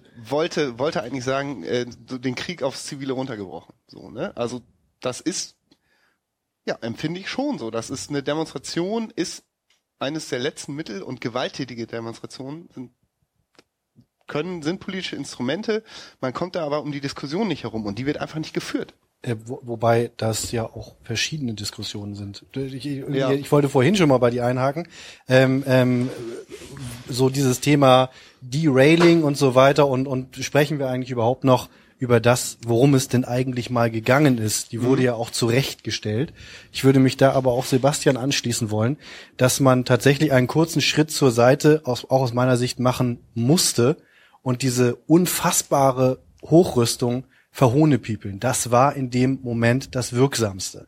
Wenn dann Leute sagen, es ist verboten, das so zu tun, weil diese Veralberung der Gewalt die Themen nach hinten drängt, um die es eigentlich geht, stimmt es nicht. Die Themen waren bereits nach hinten gedrängt, gedrängt worden und der Weg zurück Ah, zu den okay. Themen konnte nur gegangen werden, wenn man diese Gewaltdiskussion wieder runterkriegt, beziehungsweise einfach wegverarscht. Und äh, du hättest jetzt nicht, was hättest du denn machen sollen? Hättest du die ganze Zeit irgendwie weiter die, die, die, die Mopo irgendwie äh, den, den, den Atomkrieg in Hamburg beschreiben lassen können? Das wäre bestimmt die nächste Schlagzeile gewesen, wenn die Klobürste nicht gekommen wäre. Und währenddessen fröhlich immer sagen, ja, aber Lampedusa, ja, aber Esso-Reuser, ja, aber Recht auf Stadt. So traurig es ist, hätte sich in dem Moment nicht durchgesetzt. Es ist dann ein wirkmächtigeres Bild entstanden. Es gingen Fotos von Kissenschlachten und Klobürsten äh, um die Welt vielleicht nicht, aber zumindest durch ganz Deutschland. Das hat dann funktioniert und entscheidend ist, was jetzt wieder passiert, weil jetzt gibt's wieder die Möglichkeit, zu den Themen zurückzukommen. Jetzt wird übrigens auch darauf hingewiesen, auch in überregionalen Medien, dass es diese Themen gibt und dass Scholz diese Themen nicht angeht. Das heißt, die Chance, diese Themen jetzt zu diskutieren, ist nicht kleiner geworden durch diese Veralberung. Und deswegen äh, sind diese Argumente so, aus meiner Sicht manchmal ein bisschen, ein bisschen klugscheißerisch, die dann irgendwie geführt wurden, ja, du machst jetzt hier irgendwie äh, Polizeigewalt lächerlich, solltest aber eigentlich gleichzeitig noch über zehn andere Themen diskutieren. Funktioniert manchmal leider nicht. Aber wie gesagt, wichtig ist, dass man jetzt auch zurückkommt. Was ich in dem Kontext dann wieder völlig absurd finde, ist, dass sich ja Scholz gestern, vorgestern zu dem Themenkomplex Flora plötzlich geäußert hat, was der wochenlang nicht gemacht hat. Ähm, wo man sich dann auch so ein bisschen an den Kopf fasst im Sinne von, ähm, ähm, da bin ich so ein bisschen bei Wolf. Wollten die es eskalieren lassen? Lass die erstmal demonstrieren und sich prügeln und dann kriegen sie von der Polizei ein auf die Irme. Und wir haben wieder irgendwie die Möglichkeit, da, keine Ahnung, Repressivmaßnahmen einfacher durchzusetzen. Jetzt so, ja, nee, ähm, die Flora bleibt selbstverständlich bestehen und dieser Investor soll sich da nicht so haben und möge sich doch bitte an Absprachen halten und so. Jetzt? Was ich irgendwie komplett absurd finde vom Timing. Ja, das ist halt irgendwie der Versuch, jetzt wieder Bonuspunkte einzusammeln, nachdem es richtig weggegangen ist, neben Ja, nur das ist doch nicht seine Zielgruppe, das ist doch nicht die Klientel, die die SPD anspricht. Hat Das aber wirklich Facebook tatsächlich- bekommen. Fast wie ein bisschen vernünftige Politik, was ihr Scholz so bei zwischen Facebook durch- keine Punkte gesammelt. Nicht genug. Kein Anwohner. Also, Ein äh, Dorf, ne? Weiß ich nicht.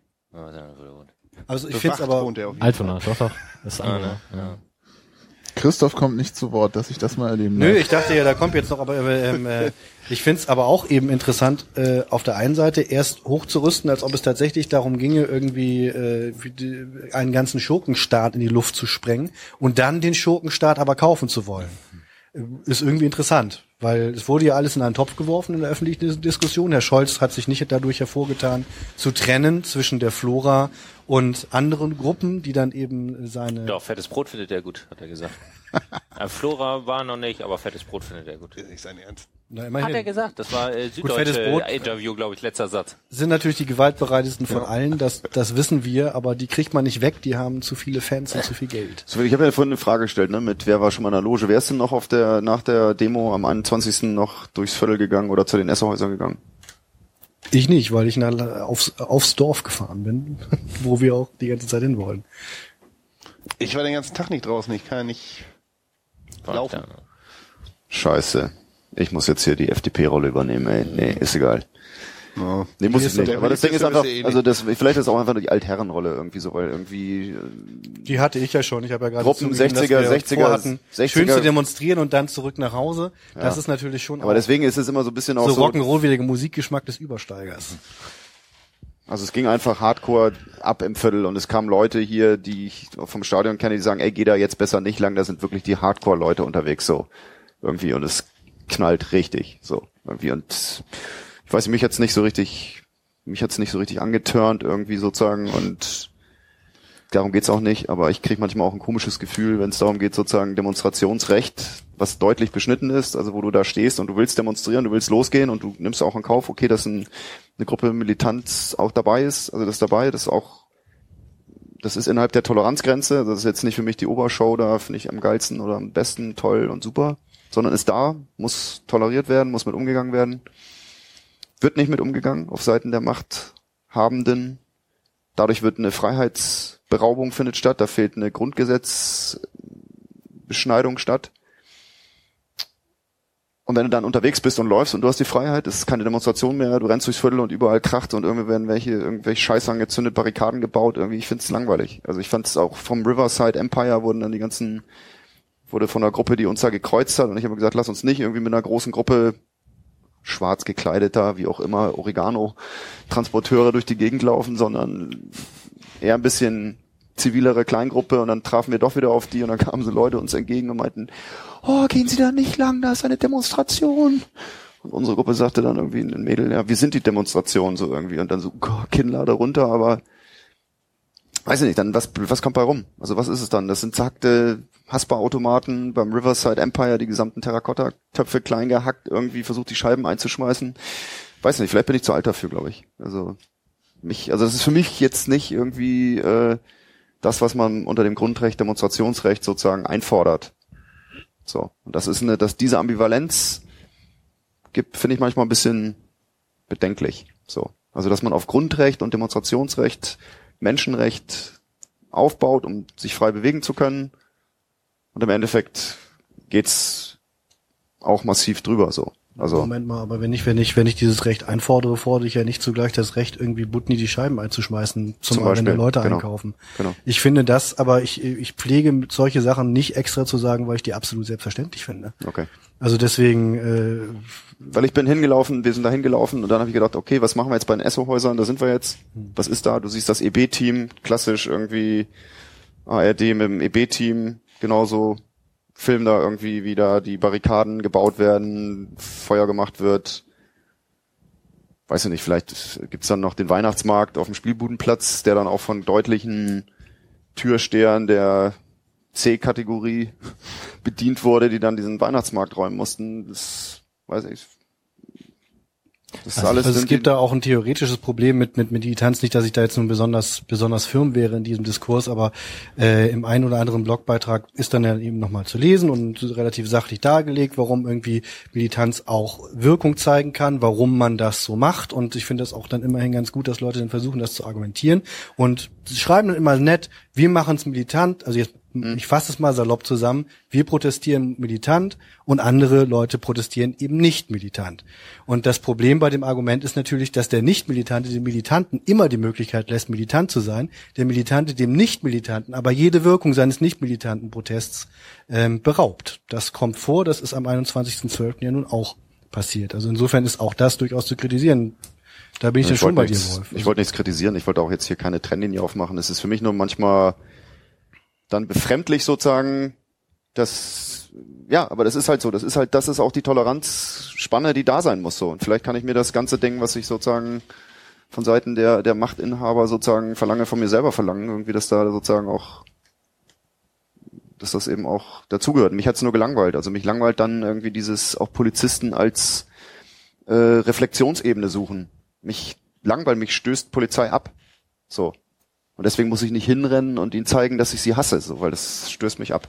Das ist einfach, weiß nicht, das, und ich find's immer, ich find's auch immer diese, dieses Bewusstsein, du bist da und wenn du jetzt, wenn es jetzt richtig knallt, dann hat die Gegenseite die Rechtfertigung dafür, die nächsten Wave zwei, drei, 2000, 5000, was weiß ich, Gummigeschosse, was weiß ich, was ist doch alles, die ganzen Wunschvorstellungen an Aufrüstung für Polizei sind doch groß. Also da gibt's auch noch ein großes Potenzial an Befriedigung, was auf Seiten der, der Polizei sozusagen auch umgesetzt werden könnte. Da und wo, was brauchen sie dafür? Sie brauchen dafür Szenarien. Na gut, und jetzt habe ich hier so die, die geh nach Hause in deine, in deine, äh, in deine Schlafstadt, leg dich hin und dein Kissen ist sozusagen bringt den Frieden. Ja, das ist auch scheiße. Klar.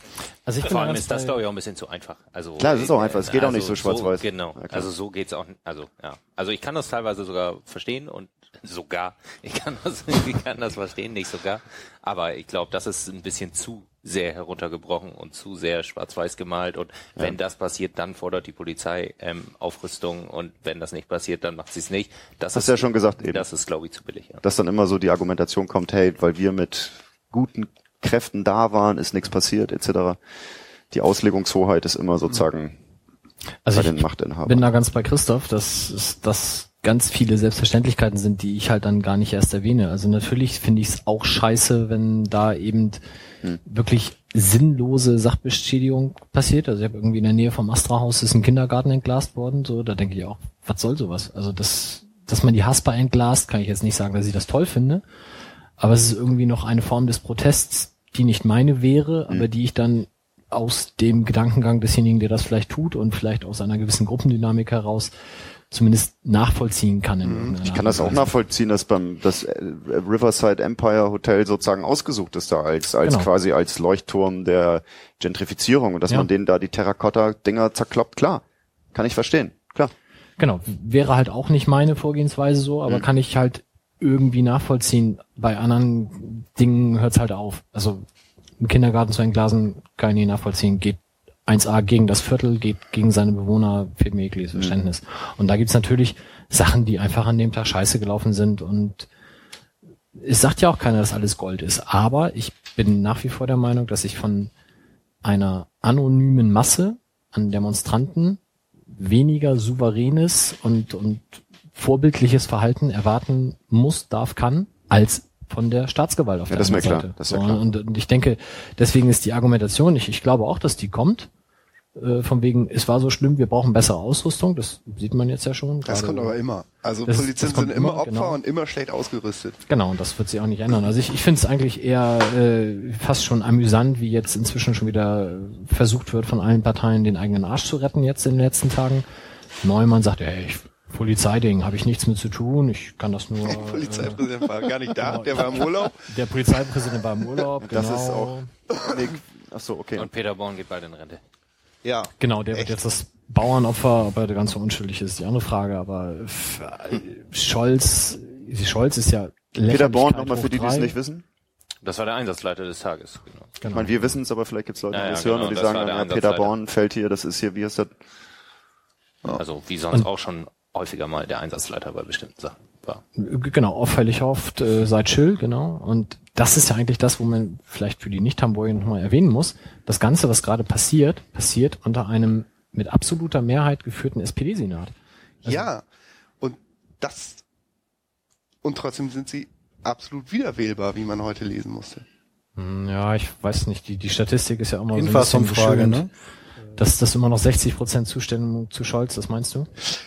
Ja, gut. Das würde ich jetzt nicht mit einer absoluten Mehrheit für die SPD gleichsetzen. Also Ich fand das aber schon erstaunlich, dass tatsächlich über 50 Prozent der Ansicht waren äh, oder sind, äh, dass die Einrichtung der Gefahrengebiete berechtigt und sinnvoll war. Aber das ist der Punkt, was ich vorhin meinte. Laut auch, Infas. auch zu Wolf.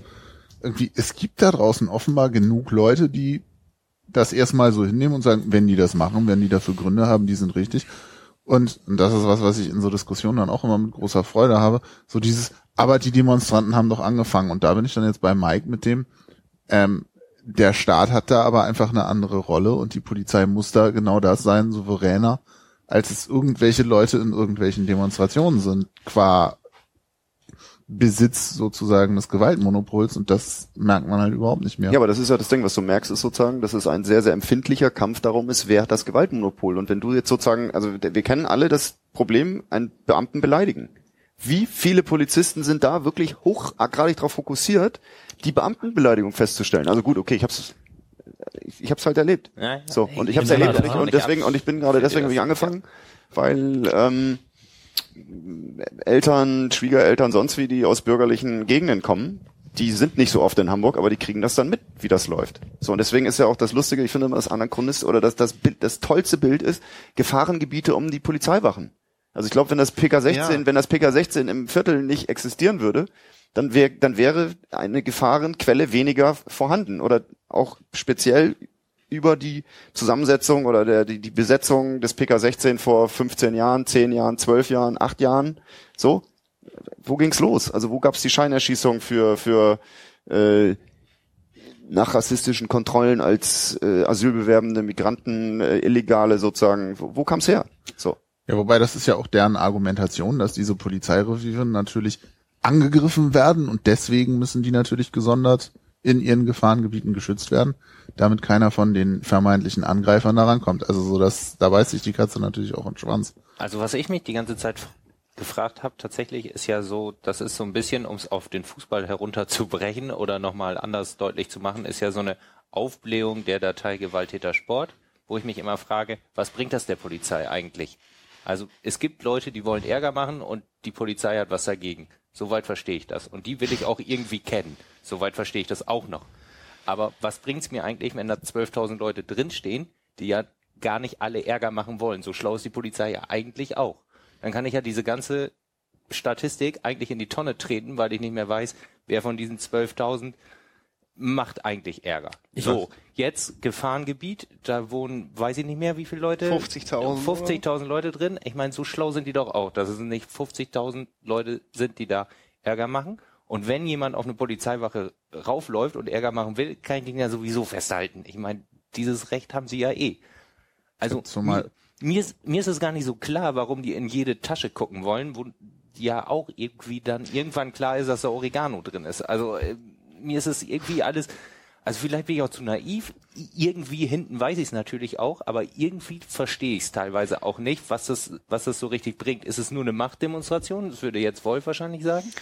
Aber ähm, Nein, das geht darum, das geht darum, sich sozusagen die Macht wieder zurückzuholen und die Macht sozusagen äh, verdachtsunabhängig zu kontrollieren, ist in so einem Gefahrengebiet gegeben und damit können wir, die Polizei, wenn wir jetzt mal den Perspektivwechsel eingehen, wir können uns genau angucken, wer ist da, wer ist das. Also es gibt da sozusagen, wir gucken, wer ihr seid. So, wir, ihr. Also ich glaube, dass es eine Augenwischerei ist und ein Spiel mit Zahlen. Und das ist, glaube ich, auch der, der Punkt bei der Datei Gewalttäter Sport. Wenn ich sage, da sind 12.000 Leute drin, heißt das doch in der tumben Masse der deutschen Bevölkerung, die die Bildzeitung liest, oh, Alter, 12.000 gefährliche Fußballfans. Gut, dass die Polizei bei jedem Spiel mit x Leuten vor Ort mit ist. 12.000 Leuten vorbei ist und den Genau, also das 1 zu ist 1 Betreuung gibt. der einzelne Name, der da drin steht, ist denen doch Latte. Die gucken doch nicht bei jedem Spiel auch, ah, kontrolliert, ah, stehst du in der Liste, ja, alles klar, weggeheftet. Das kommt Doch, im Einzelfall ja, vor. genau, und wollte gerade bei sagen, Ausreise ey, ins Ausland passiert das und führt zu den bescheuertsten Situationen. Aber ich kann doch in meiner Budgetargumentation, und ich weiß, ich nähere mich einer gewissen ähm, Verschwörungstheorie, äh, kann ich doch in meiner Budgetdiskussion viel besser argumentieren, wenn ich sage, hier, wir haben hier eine Datei und das sind 12.000 Leute drin, die sind alle gefährlich. Und dafür verbirgt sich Und dafür, Herr Wendt. Genau, Herr Wendt und überhaupt die Polizei. Ich würde es nochmal noch, noch, noch anders machen mit dem Ding, was Justus sagt. Ich verstehe das nicht, Gefahrengebiete und wir können kontrollieren. Und wenn du jetzt sozusagen, die müssen jetzt nicht, also du, in, der, in die Gewalttäterdatei Sport musst du nicht reinkommen nach einem nachgewiesenen, nach einer gewa- nachgewiesenen Gewalttätigkeit, sondern du bist nah bei einer Gruppe gewesen, deine Personalien sind festgestellt worden, du, die stellen fest, du gehörst zu dieser Gruppe, also bist du mit drin. Punkt. Das heißt, sie wollen im Vorfeld die Leute kennen. Die sollen schon aktenkundig sein.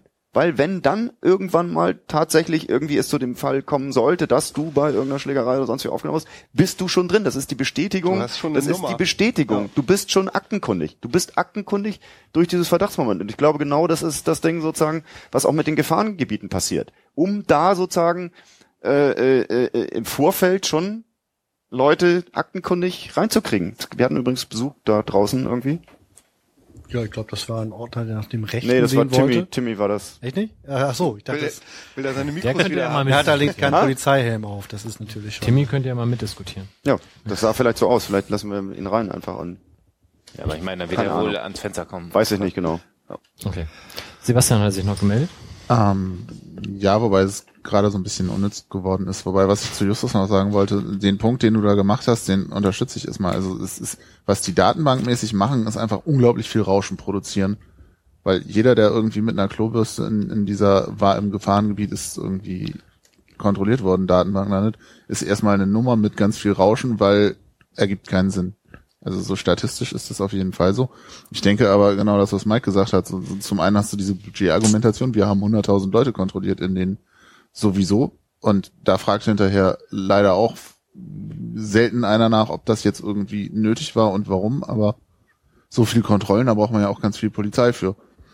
Ähm, und dann das andere, wenn du in der Datenbank drin bist, kann man natürlich auch sagen, so ist ja schon mal auffällig geworden. Da ist doch was dahinter.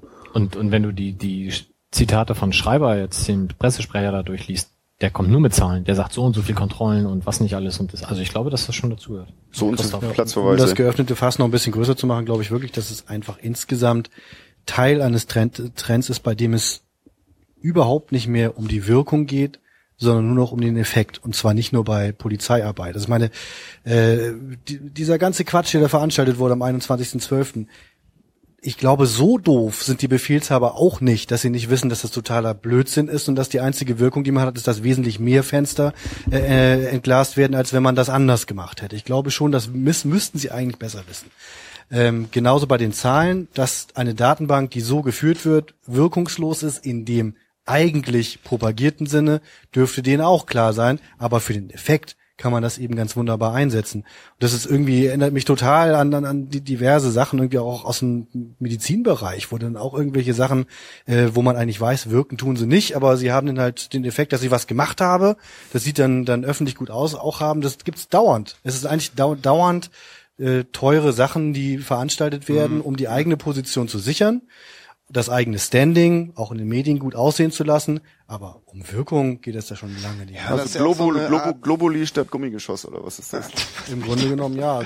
Ja, ich meine, ist doch gut. Es dann- geht da ja auch um eine eigene Realität zu produzieren vielleicht. Ne? Also es gibt ja diesen legendären FAZ-Artikel über Polizisten stilisieren sich grundsätzlich als Opfer. Also das liegt halt das System Das hat allerdings auch ein Kommentator vom Bund der Kriminalbeamten irgendwie äh, gestern, glaube ich. wenn die das selber in einem einsehen, ist ganz einigermaßen bemerkenswerten Kommentar, weil der tatsächlich selber nachgedacht hat und in eigenen Worten einen argumentativen Text geschrieben hat, in dem Selbstkritik enthalten war.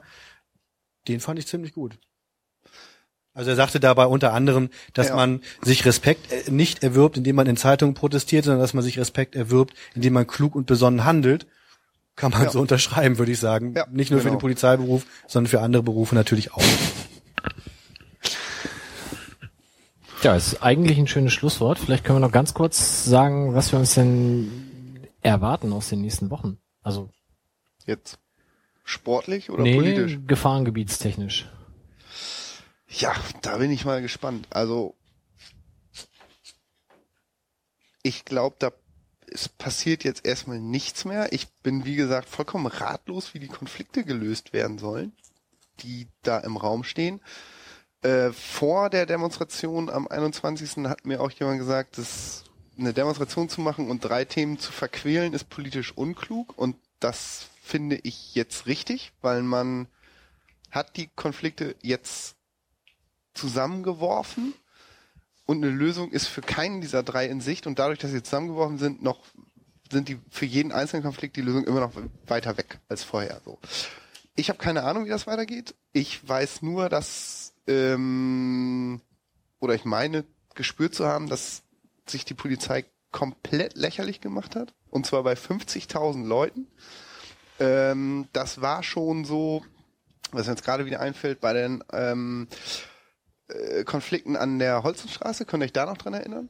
Als da ähm, die Kontrollen, ich weiß gar nicht, war es direkt an der Holzenstraße? Auf jeden Fall da, da ging das ja schon los, dass auch auf einmal ein ganzes Viertel gesagt hat, ey, ihr drangsaliert hier unsere Jugendlichen, die tun eigentlich nichts außer rumhängen, was wir seit den 70er Jahren eigentlich erfolgreich praktiziert haben, wir die Elterngeneration.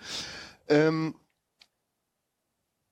ich glaube, dass die Polizisten sich noch noch ziemlich lange was davon haben, was sie jetzt hier angestellt haben. Also im Sinne von, sie, dass sie nicht mehr ernst genommen werden, dass sie verarscht werden. Das, da können sich ja bei der Politik bedanken, die zu feige ist, ähm, Gespräche aufzunehmen, um Konflikte zu lösen. Obwohl Lösung ist für die politischen äh, Ideen der Demo, nee, für die politischen Sachen der Demo äh, in weiter Ferne stimmt ja jetzt bei Flora zum Beispiel nicht. Also anscheinend wollen sie es zurückkaufen und ja nicht, um da irgendwie ein H&M Oh. zu bauen, Du sondern bist weg bei mir? Nö. Oh, okay. ein H&M zu bauen, sondern um äh, irgendwie die Flora zu erhalten. Also ich glaube, bei die, in der Sache hat es vielleicht schon funktioniert. In anderen Sachen, ich glaube, da, da kann man nichts machen. Also irgendwie die erste Häuser. Also ich bin da ziemlich desillusioniert, was das auch, mit den Lampedusa-Flüchtlingen geht, es überhaupt nicht. Also da passiert ja gar nichts. Ja. Irgendwie da Es wird sich nur auf Stillstand. Verwaltungsscheiß zurückgezogen. Oh, es wird ausgesessen irgendwie. Ja. Das einzige konkrete Thema, wo ich mir tatsächlich eine Lösung erhoffen würde, wo ich sie auch für realistisch halten könnte, wäre, dass man jetzt das äh, Instrument Gefahrengebiet einfach mal aus dem Hamburger Polizeigesetz streicht. Das wäre tatsächlich eine sehr konkrete Sache. Ob die realistisch ist, weiß ich nicht, aber es wäre zumindest mal ein Thema, was man vielleicht Das wäre so ein geiler Streisand-Effekt, ne? Dass die so ein Ding ausrufen, das eskaliert komplett und irgendein Gericht stellt fest, oh, das dürfte es eigentlich gar nicht geben. Ja, da haben sie sich 2005 irgendwie vertan bei der Gesetzgebung. Das so wie mit der CSU und den Armutseinwanderern, wo jetzt äh, die EU auf einmal hellhörig wird und sagt, also da war das so, CSU sagt, das sind alles Einwa äh, Armutseinwanderer. Deutsches Gericht sagt, nee, die dürfen drei Monate lang sowieso, also bis jetzt schon gar keine Sozialhilfe kriegen. Also es gibt die Instrumente und dann kommt die EU und sagt, Moment, die kriegen hier drei Monate lang keine Sozialhilfe, das dürft ihr aber nicht. So, da haben die sich und vielleicht passiert ja auch das, dass einfach irgendwer durch die ganzen Aufruhr, jetzt kommen Verfassungsrechtler aus ihren Elfenbein, akademischen Elfenbeintürmen und sagen, "Ha- hallo, sowas gibt's hier? Ja, wäre ein schöner Effekt. Aber du hast Strei, Streusand, oder was hast du gesagt? Streisand-Effekt. Streisand? ist hat so eine Musikerin, zu tun, doch. oder? Doch, was hat mit der Musikerin zu tun? Das ist ähm, ein, ein, ein, ein wie soll man sagen, eine goldene Regel des Internets. Da wurde zu Anfangszeiten des Internets, ich glaube es ist zehn Jahre her oder so, hat jemand ihr Haus fotografiert und ins Internet gestellt. Und da hat sie gegen diese Veröffentlichung äh, dieses Fotos geklagt, was zur Folge hatte, dass tausende Leute gekommen sind zu ihrem Haus, um das auch zu fotografieren. So, und so, das okay. nennt man den Streisand-Effekt. Ja, cool, wieder was gelernt. Einfach, man muss einfach mal die Fresse halten, dann erledigt sich das schon. Aber es könnte ja auch bist du ja politisch. hier an der richtigen Adresse. Also ich würde sagen, Wilko, SPD, Linie voll drauf. Alter, hör bloß, ey, das, jetzt darf ich nie wieder nach Hause kommen, ey. Einfach mal die Fresse halten, dann erledigt sich das von selbst. es könnte ja aber auch politisch gekippt werden. Der Das Wahlkampfmanager-Job ja noch viel besser. Ja. als Genau, dass es das- irgendwie genau. aus, aus verwaltungstechnischen oder aus gesetzlichen Gründen gekippt würde, wäre es ja eigentlich geiler, wenn die äh, Hamburger äh, SPD in diesem Fall die Regierung irgendwie sagen würde, wir wollen das hier gar nicht. Und darauf, äh, darum machen wir es nicht. Aber das sehe ich jetzt auch nicht so die richtig. erscheint momentan nicht clever genug, um sowas zu wollen. Die erscheint momentan Oder- gar nicht. Die Frage ist halt, ist das wirklich unclever aus deren Sicht? Das ist so ein bisschen das Erschreckende, ne? Hamburg wählt traditionell Law and Order. Die SPD hat irgendwann mal gemerkt, dass sie hier offenbar ein Problem kriegen, wenn so Leute wie Schill auftreten. Dann werden die gewählt. Also könnte natürlich eine, ähm, sagen wir mal, wenn es mir nur um Stimmen geht, logische Schlussfolgerung sein. Machen wir es doch wie der und reichern das mit dem SPD-Look and Feel an. Dann werde ich auch von genug Leuten gewählt und dann hatten sie ja eben von irgendwie 50, 60 Prozent Zustimmung. Ähm, die haben keinen Grund, was daraus zu lernen, wenn du sowas irgendwie als Maßstab für politischen Erfolg erstmal nur nimmst und nicht sagst, wir haben irgendwelche Werte, die wir hochhalten wollen, sondern wir wollen wiedergewählt werden. Ähm, ob nun mit oder ohne Gefahrengebiet durch irgendeinen Gerichtsentschluss ist am Ende vielleicht auch egal. Also, um nochmal auf diese Zahl zurückzukommen, ich, ich finde 40 Prozent, die sich gegen das Gefahrengebiet aussprechen, ist auch schon ein Wert. Also ja, man würde sich erhoffen, dass der größer ist, aber wenn man das mal auf die entsprechenden Parteien runterbricht, äh, 60 Prozent, da werden sicherlich die meisten CDU-Wähler drunter sein. So, das sind wahrscheinlich alleine in Hamburg, ich weiß nicht, wann- die waren knapp über 20. Keine Ahnung. So, und dann halt noch ein paar SPD-Wähler und die alle drei FDP-Wähler und dann hast du ja schon fast deine 60 Prozent und damit äh, hast du zumindest alle anderen Parteien dann schon mal dagegen. Das ist dann auch schon mal ein Wert, ob der dann 2015 bei der nächsten Wahl zu einem ja, will immer denn im Jahr schon wieder? Das hat mich richtig schockiert. In einem Jahr wird schon Dank. wieder gewählt. Ja, gut, da, da, Gott sei Dank finde ich natürlich auch, aber das ist doch erst ein paar Tage her, dass hier gewählt wurde, oder nicht? Tja, ihr wählt halt dauernd. Ja, das ist diese Demokratie. Scheiße. Das ist, nur Ar- Arbeit, Darf man- Arbeit nach sich. Darf man in Gefahrengebieten eigentlich wählen oder ist das dann auch verboten? Ey, Wenn du das ankreuzt, was die Polizei dir sagt, ist es Ach so, okay. dann werde ich begleitet. ich glaube, Wahllokal ist keine explizite Ausnahme. Arbeitsort und Wohnort, da darf man keinen Platzverweis kriegen. Wahllokal? Denke ich nicht. Kommst hier nicht rein, quasi. Sozusagen. Ja, Gut. Kinners. haben wir noch was? Die Dreiviertelstunde ist ja fast rum. Ja, dann müssen wir ja jetzt. Sönke ist ja gerade erst gegangen. Ja. Gut, dann würde ich sagen, äh, brechen wir es an der Stelle dann ab und äh, vertagen uns. Ich habe gerade mal geguckt, der Termin in drei Wochen wäre noch vor dem ersten Ligaspiel. Ich denke, wir nehmen dann mal den in vier Wochen wahrscheinlich. Aber das werden wir dann im Blog auch noch die Leute ohne uns machen? Ach so, ich muss noch ganz wichtig, unseren Ultra grüßen. Äh, Melli hat sie sich extra gewünscht, die freut sich sehr immer und so. Das er hiermit getan. Genau, das letzte Wort, und das richtet sich jetzt explizit an die Live-Hörer. Äh, ihr habt morgen ab sofort einen Termin und welchen erzählt euch jetzt Christoph? Ach, das ist richtig, genau. Ja, morgen ähm, wird das Fanräume Fußballarchiv eröffnet und äh, damit da auch äh, ein bisschen äh, der Spaß, der damit verbunden sein kann, äh, rauskommt, machen wir ab 19, also das ist ab 17 Uhr, also einfach vorbeikommen, schaut euch das an, wunderbar, zum Reinlesen, arbeiten, gucken, äh, gute Sache. Ab 19.30 Uhr findet im Fansaal der Abend äh, Frikadelle ans Ohr statt. Dieses Motto bedeutet, dass äh, der Schauspieler Stefan Tölle und ich zusammen das Fußballgeschichtenbuffet plündern, also so wie man es unter anderem im Fanräume-Archiv dann eben sieht. Und wir lesen zeitlose Literaturklassiker von so renommierten Autoren wie Peter Neururer, Stefan Effenberg, Gegengraden Gerd ähm, und äh, der Initiative Pro Önning. Könnte lustig werden. Äh, wir werden glaube ich, auf jeden Fall unseren Spaß haben. Ähm, Eintritt ist freiwillige Spende, also kommt vorbei am Donnerstag, 16. Januar, abends um 19.30 Uhr zu den Fanräumen oder noch besser, kommt einfach schon ein bisschen früher und schaut euch vorher noch das neue, neu eröffnete Fanräume-Archiv an. Wunderbar. In diesem Sinne, schönen Abend noch. Und bis demnächst. Bis demnächst. bis in vier Wochen. Tschüss. Tschüss. Tschüss, tschüss.